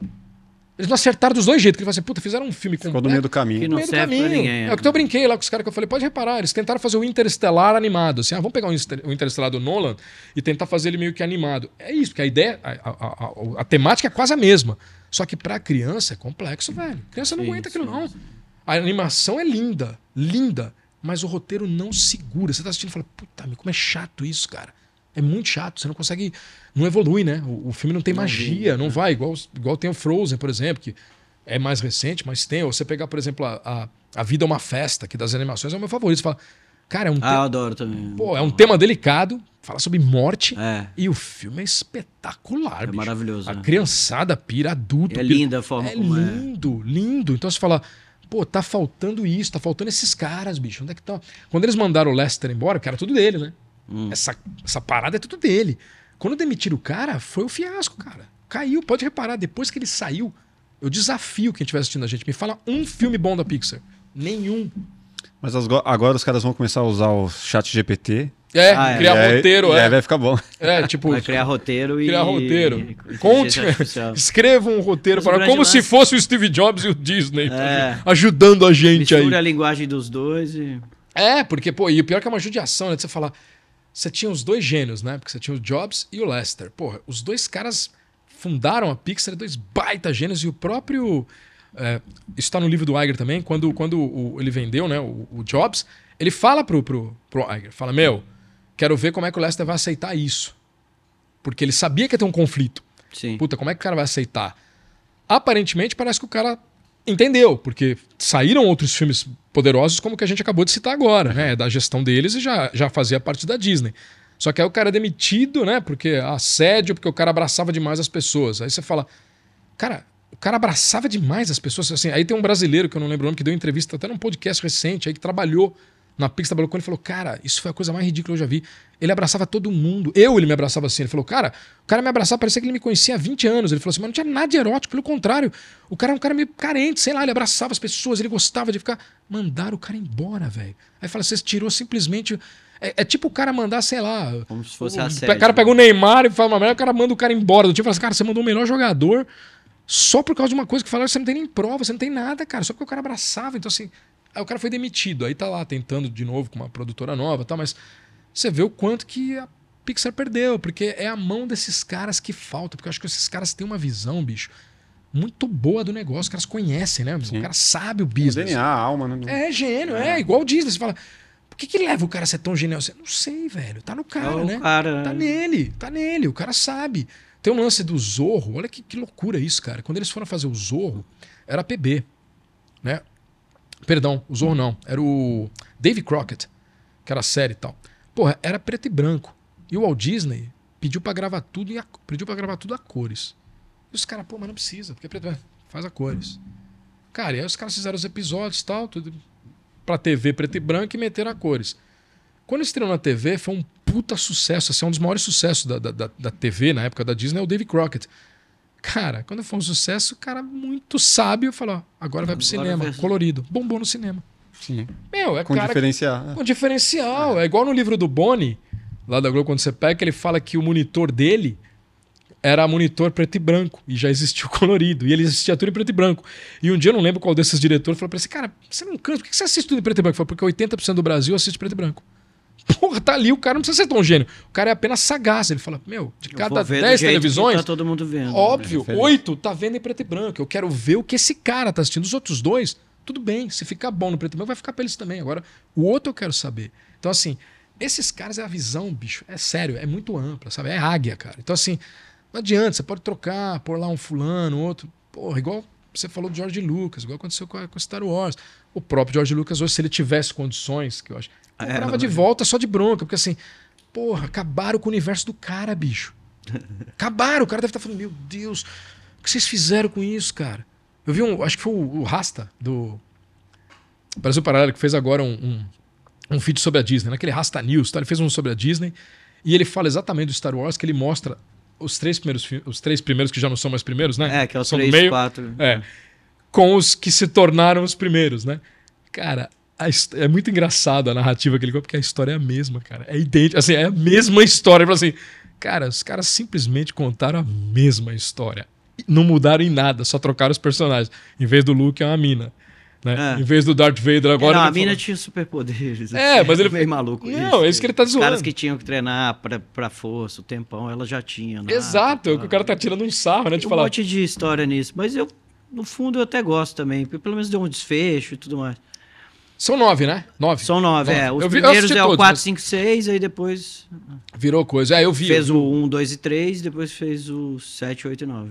eu assisti, por exemplo, esses aí e tal, mas eu gosto mais, evidentemente, dos três. Não tenho muita ligação, por isso Ah, que falo. mais que na nossa É. época, quando assistiu aquilo, você fala, pô, você tá louco, os Cara, caras fizeram ali, você A gente não- tá falando em Star Wars aqui é 77, É, velho. Então é, você fala, é louco. bicho. É como quando você vê, por exemplo, 2001, que é um filme que eu sempre falo que envelheceu mal, porque assim, pra 68, cara, É, espetacular. também. é. Hoje eu já tentei rever, eu sou muito fã, eu vi até que eu, eu também tenho esse livro, eu sou fã pra cacete do Kubrick, eu falei, cara, ele tá cansativo, né? Ele, ele ficou lento, né? Um filme que ele não envelheceu bem, porque assim, pra época é muito grandioso, é muito bom. Já os Star Wars, você pode ver em qualquer época. É, é, é. Você vê de boa, tipo assim, é entretenimento, puro entretenimento, mas É só boa. os desfechos que acho que a galera tem uma crítica, assim, que, que Do- tem razão até, dos, des- dos últimos dos três. né? filmes. É, ah, é. dos últimos, você fala. É, né? o 7, o 7, 8 e 9. Né? 789. Pensando em futuro aí, o que, que você gostaria de ver? Qual. O que, que você gostaria de ver pra Disney aí nos próximos anos? Companhia geral, filme, o quê? Sim. Não, o que, que a você instituição como um todo. O que, que você gostaria de. Quais mudanças você gostaria de ver para que Cara, passasse algo que- diferente? Ou pra que repetisse o, o que o Disney fez. ou- eu acho que assim, eu acho que. Não repetir, mas assim, o que eu. se eu pudesse, né, decidir, você falar, cara, eu esqueceria assim de imediato, de imediato, cara, sequências e remakes, cara. Que coisa nova, bicho. Tem muita, mas assim, tem muita, muita gente boa. Muita gente boa. Muita ideia boa. Muita ideia boa. Tá faltando os caras simplesmente é, colocar gente séria, porque a gente sabe, cara, que fica uma bancada de, de, de, menininho formado na faculdade chique, que não sabe nada da vida, que é um playboy que só fala asneira, e vai lá e fica ditando regra.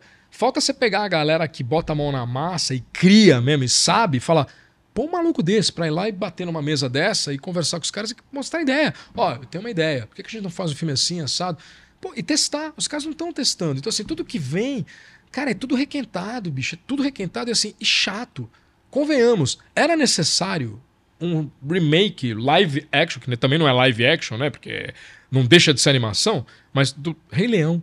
Cara, é necessário isso? Você ah, coloca, é, você coloca um Scar, um puta leão transformado, esbugalhado, que parece que foi atropelado, Compara com o Scar do desenho. Para, né, velho? É, é. Mas foi sucesso de bilheteria, né? Cara, fez porque usou isso que eu tô te falando. Tudo que eles lançarem, a princípio, vai fazer porque é requentado. Uhum. Então, assim, é tudo requentado. Vamos pegar o sucesso, a Pequena Sereia, eu aposto que vai, pode não ser o sucesso que eles almejam, mas vai render. Mas não vai, vai ser prejuízo. Mas é um tiro mais certeiro. Ah, né? não é, vai perder prejuízo, que eles pegam tudo negócio que é óbvio, fala, pô, isso vingou, vamos fazer. Pô, isso vingou. E às vezes eles acertam. Se você pegar, por exemplo, a Cinderela que eles fizeram no live action, foi do cacete. Foi muito bom. Você fala, pô, acertaram. A, a, própria que eles fizeram da Cruella foi legal, cara. Pô, eu achei até ousado pra Disney, né? Que é um filme rock and roll pra caramba. Sim. E, porra, eu falei, meu, a Disney deixou esse filme? Porque assim, eu mesmo adorei. Falei, puta filmaço.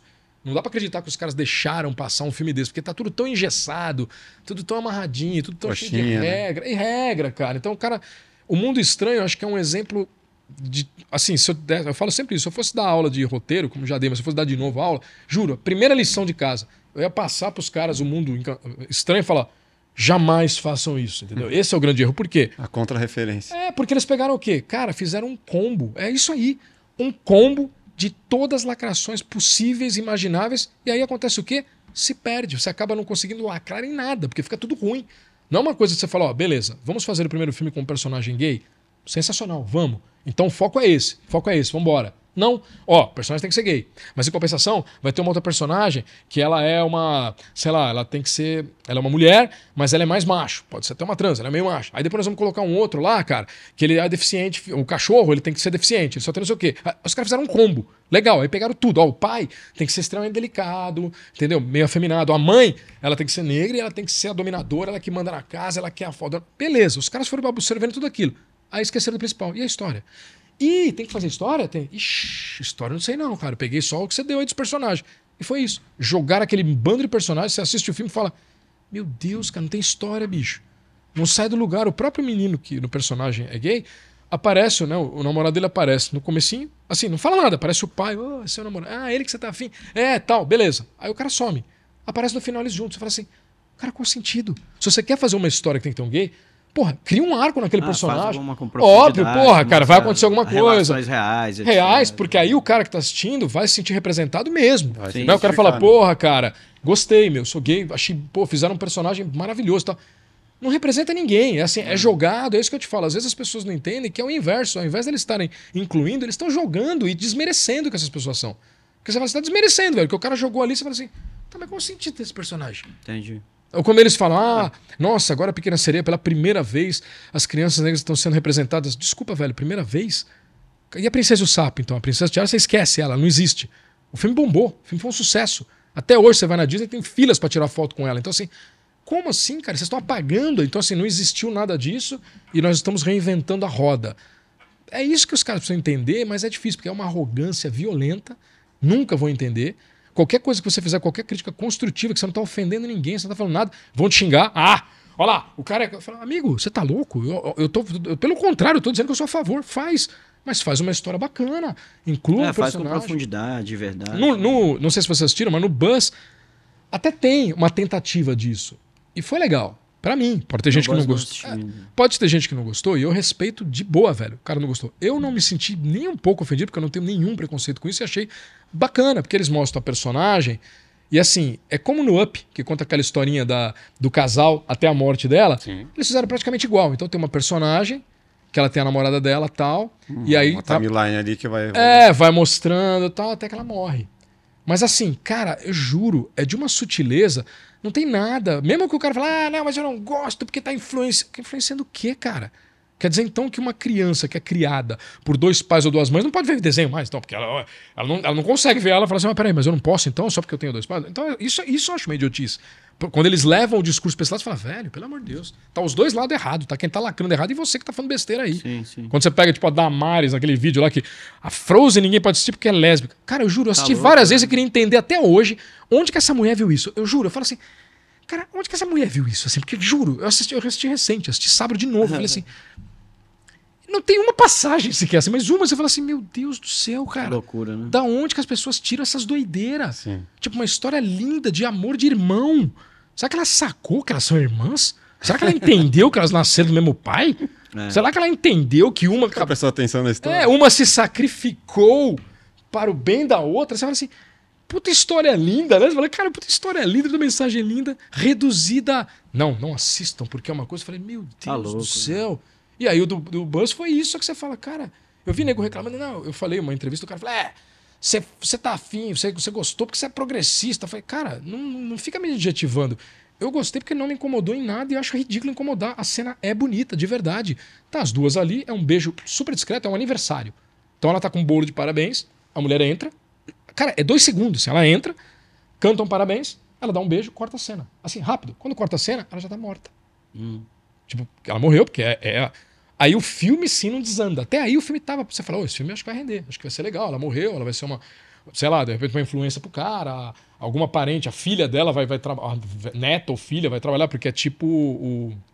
Interestelar, né? Então o Buzz não envelhece, né? Então você fala, legal, vai ver a neta dela e vai ver o Buzz igual e vai trabalhar junto. Puta, aí os malucos se perderam completamente. Você fala, meu Deus, que filme ruim, velho. Mas que filme. Vou nossa. assistir. Putz, Vou parar pra assistir. É, mas ó, te aconselho. Já, não já- assiste, né? Já é, não, não, não, já tô avisando. Pode assistir, mas assim, Assistir pra se é. é. É, puta, é cansativo, bicho, juro. Nossa senhora. Cara, a gente tem uma pergunta aqui que normalmente a gente faz. Pode fazer. Caminhando aqui já pro final. Oxe, pena, cara. Faz uma live de 10 horas. né? E ainda você que, que, que gosta de música, né? Você falou que é, que é músico também. Sim. Qual uma música que influenciou aí na sua vida? Uma música que você leva pra sua vida pra gente alimentar aqui a nossa playlist do Spotify, que tenha uma, uma música que traga uma memória afetiva, que traga algo Putz, muitos, hein? legal aí Pegou. pra você. É, bom, muitas, mas como a gente tá falando de Walt Disney, no livro tem um, um- tem uma playlist, né? Você passa ali. Ah, um- tem? é, você Nossa, passa um legal. QR Code ali, passa um QR Code, tem uma, ali- tem uma tem- logo nas primeiras páginas tem, um- tem um, aliás, nós nem mostramos, olha que vexame. Eu falei do livro do Wagner, não mostrei É, o meu, então que é mais mostra o bonito, pô. Aí, mano. Olha lá, quer ver? Vai virando que tem uma. Logo no comecinho tem uma. Esse esse desenho é do Daniel Ivanascas. Ah, então, a capa quem fez foi o Spet, que é um baita desenhista, que hoje trabalha na revista Oeste. Lá ele faz as, as charges, faz um monte de muro de coisa. Aqui foi meu afilhadinho. Ali foi o. É ele que desenhou esse aqui. Ali foi o Luciano Cunha, tá? Aquela primeira ali, ó, o Disney Coisa. Não, primeiro, no, no- na guarda da, da, da capa ali, ó. Esse desenho. Que fez o Doutrinador. Desenhista do Doutrinador, tá ele. O Luciano Cunha que fez. Aí depois tem várias aqui fotos e tal. Esses desenhos aqui, todos eles de capítulos, foi o Cezinha, um baita desenhista também, fez todos os capítulos. Massa, hein? E quer ver? É antes. A, a playlist é antes. Deixa eu ver, deixa eu ver. Ah, deixa eu quer ver. Opa, passou ali, ó, onde tem um gramofone. Essa é uma playlist, cara, que eu criei, é bem interessante, porque ela é uma playlist que ela vai exatamente do nascimento do Disney até 66. Então, assim, Ah, as grandes músicas que estão envolvidas na história do livro, na trama, clássicos Disney e tal, mas até 66. Então, assim, se você falar uma música que sempre me remete a, a boas, eu acho que é a. Eu vou até falar a versão. Eu gosto das duas versões, tá? Mas vou falar em português que é muito boa. Aquela Somente o Necessário, do Balu com Mogli. Eu digo necessário, somente o necessário. O extraordinário é demais. Puta, isso é, isso é uma obra-prima, velho. Então, assim, eu acho Muito que essa. bom, muito bom. Já que é Disney, né? Eu falei, tem várias músicas, mas já que é Disney, se fosse o ABC do rock, já é outro, né? Porque é rock and roll, mas a Disney, vamos falar dessa que eu acho. Gosto das duas versões, né? Bare Necessities, que é a versão original, né? Que, é, que é linda, que até tem uma versão do Low Armstrong, que é sensacional. Mas a versão dublada eu acho muito bonitinha, cara. E você falou de que me remete a coisa. Quando eu era criança, eu ouvia, evidentemente, só a dublada, então sempre ficou assim na mente. Eu falei, puta, que legal isso, né, cara? Somente o necessário, o extraordinário, ele é, sempre ótimo. demais, né? Eu falei, cadê a Disney com umas puta mensagem? Não tem, cara. né? Você fala, É tipo queria- frase de ônibus antigamente. É, pô, cara. Fale com o motorista somente, Somente o o indispensável. Aí vai ter o cara que vai estar lendo e vai falar: Ah, mas essa música. Ela é comunista, pode perceber, porque ele Puta, fala que o urso não trabalha e ele só quer viver às custas do. Aí eu. Mas o Disney não era anticomunista? Vocês precisam chegar a um acordo, cara. É. Vocês não conseguem, eu não, eu não consigo entender. Esse Chega é o um- problema. Se o cara tivesse vivo pra responder, ele não ia, Puta, ia ser completamente diferente. Eu acho que se ele tivesse vivo, ele ia de, literalmente assim, mandar essa galera É. pra aquele lugar. Falar, velho, eu não Ser tô. aquele mesmo esquema, não me interessa a sua opinião. Exa é, ia ser do isso. Silvio Santos. É. Se eu pegar o Silvio Santos, ele Boa. também tá, mano, cagando pra que essa galera Eu tá acho que é falando. isso, porque mesmo com crítica, ele também não era. O Disney também não era um cara muito ligado nisso, não, viu, cara? É. Porque sofreu também vários problemas de críticas, né? De filme. Quando você lança um filme, é óbvio que a galera vai falar mal, vai falar. Cara, o cara fazia e aquilo, eu gosto, entendeu? Vou fazer. Se der certo, deu. Se não der. Eu acho que a melhor crítica, cara, é a. É o público, né? Sim. Quando o cara fala, pô, não sei o quê, mas no Rotten Tomatoes tá 70% da crítica. Eu falei, cara, se você acredita em crítica, você é muito inocente. Me desculpa, né? A crítica é paga. Eu falei assim, você tem que acreditar na galera. Vai no MDB. é. É, vai no MDB, onde eu sempre sigo, vê a nota. Eu falo assim, ali é a galera que tá assistindo. Toda É, crítica é paga pra você? Cara, eu não posso afirmar isso, né? Não seria in- irresponsável, Nem mas que toda, né? grande parte é. Eu, como jornalista, Quantos já trabalhei. Sei, cara, eu já trabalhei em vários jornais e posso garantir que, assim, eu sempre tive liberdade para escrever, graças a Deus, mas porque eu não recebia nada. Eu era colaborador.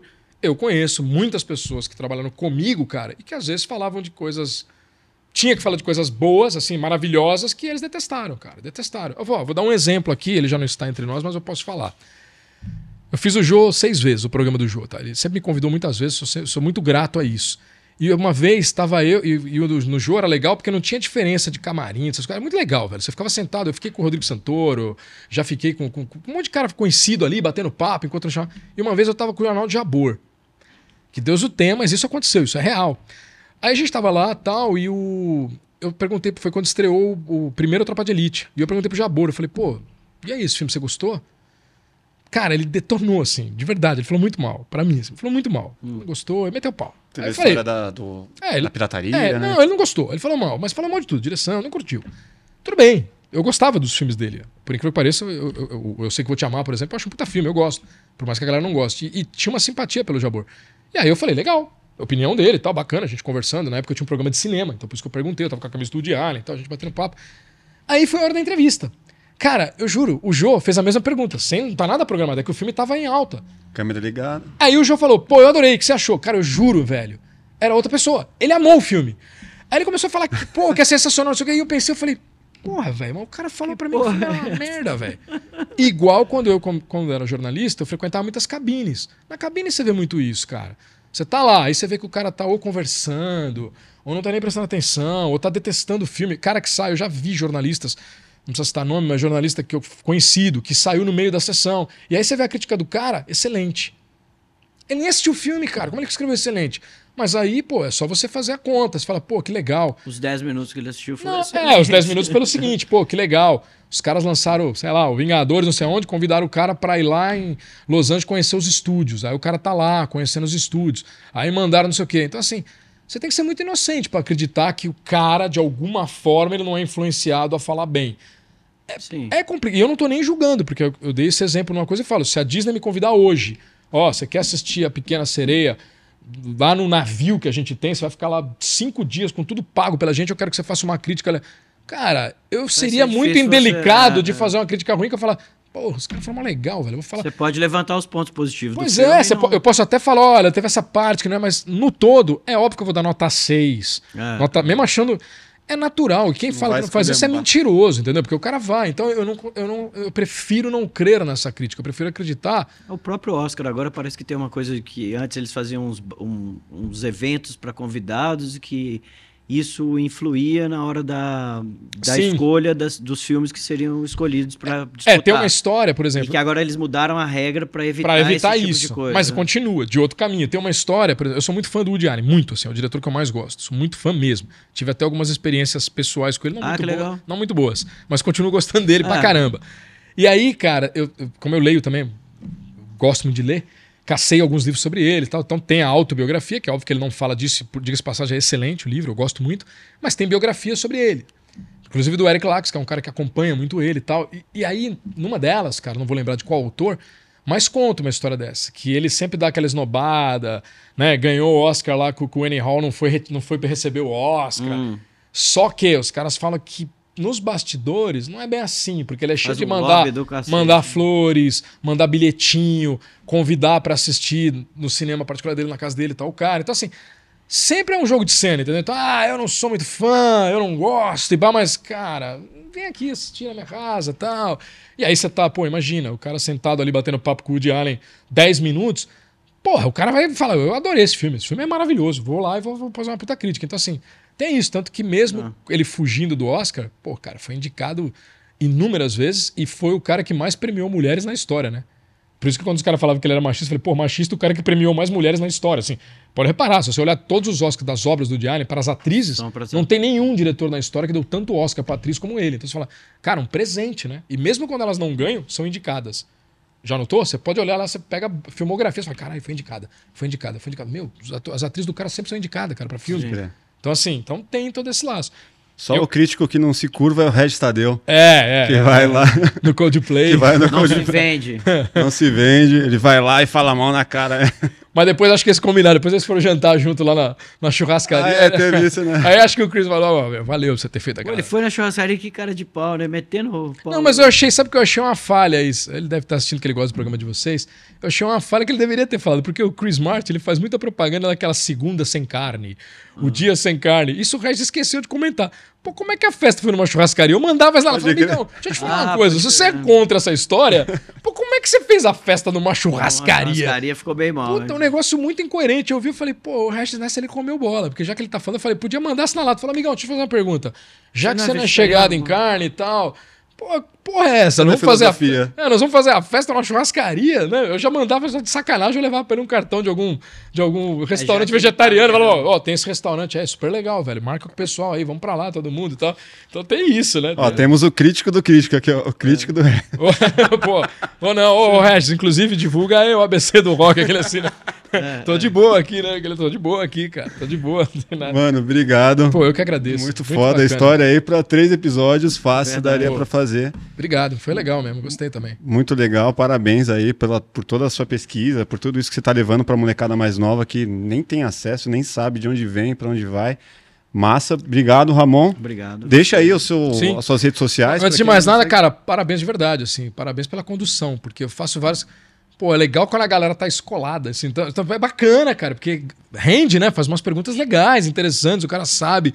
Pô, isso, é- isso é maravilhoso pra quem tá sendo entrevistado, né? Falando.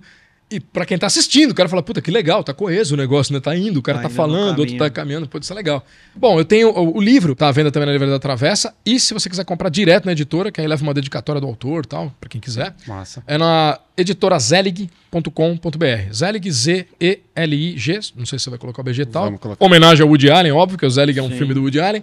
Editora Zelig. E pra quem quiser seguir alguma coisa, o, o Instagram é o Lobo Underline Mochileiro.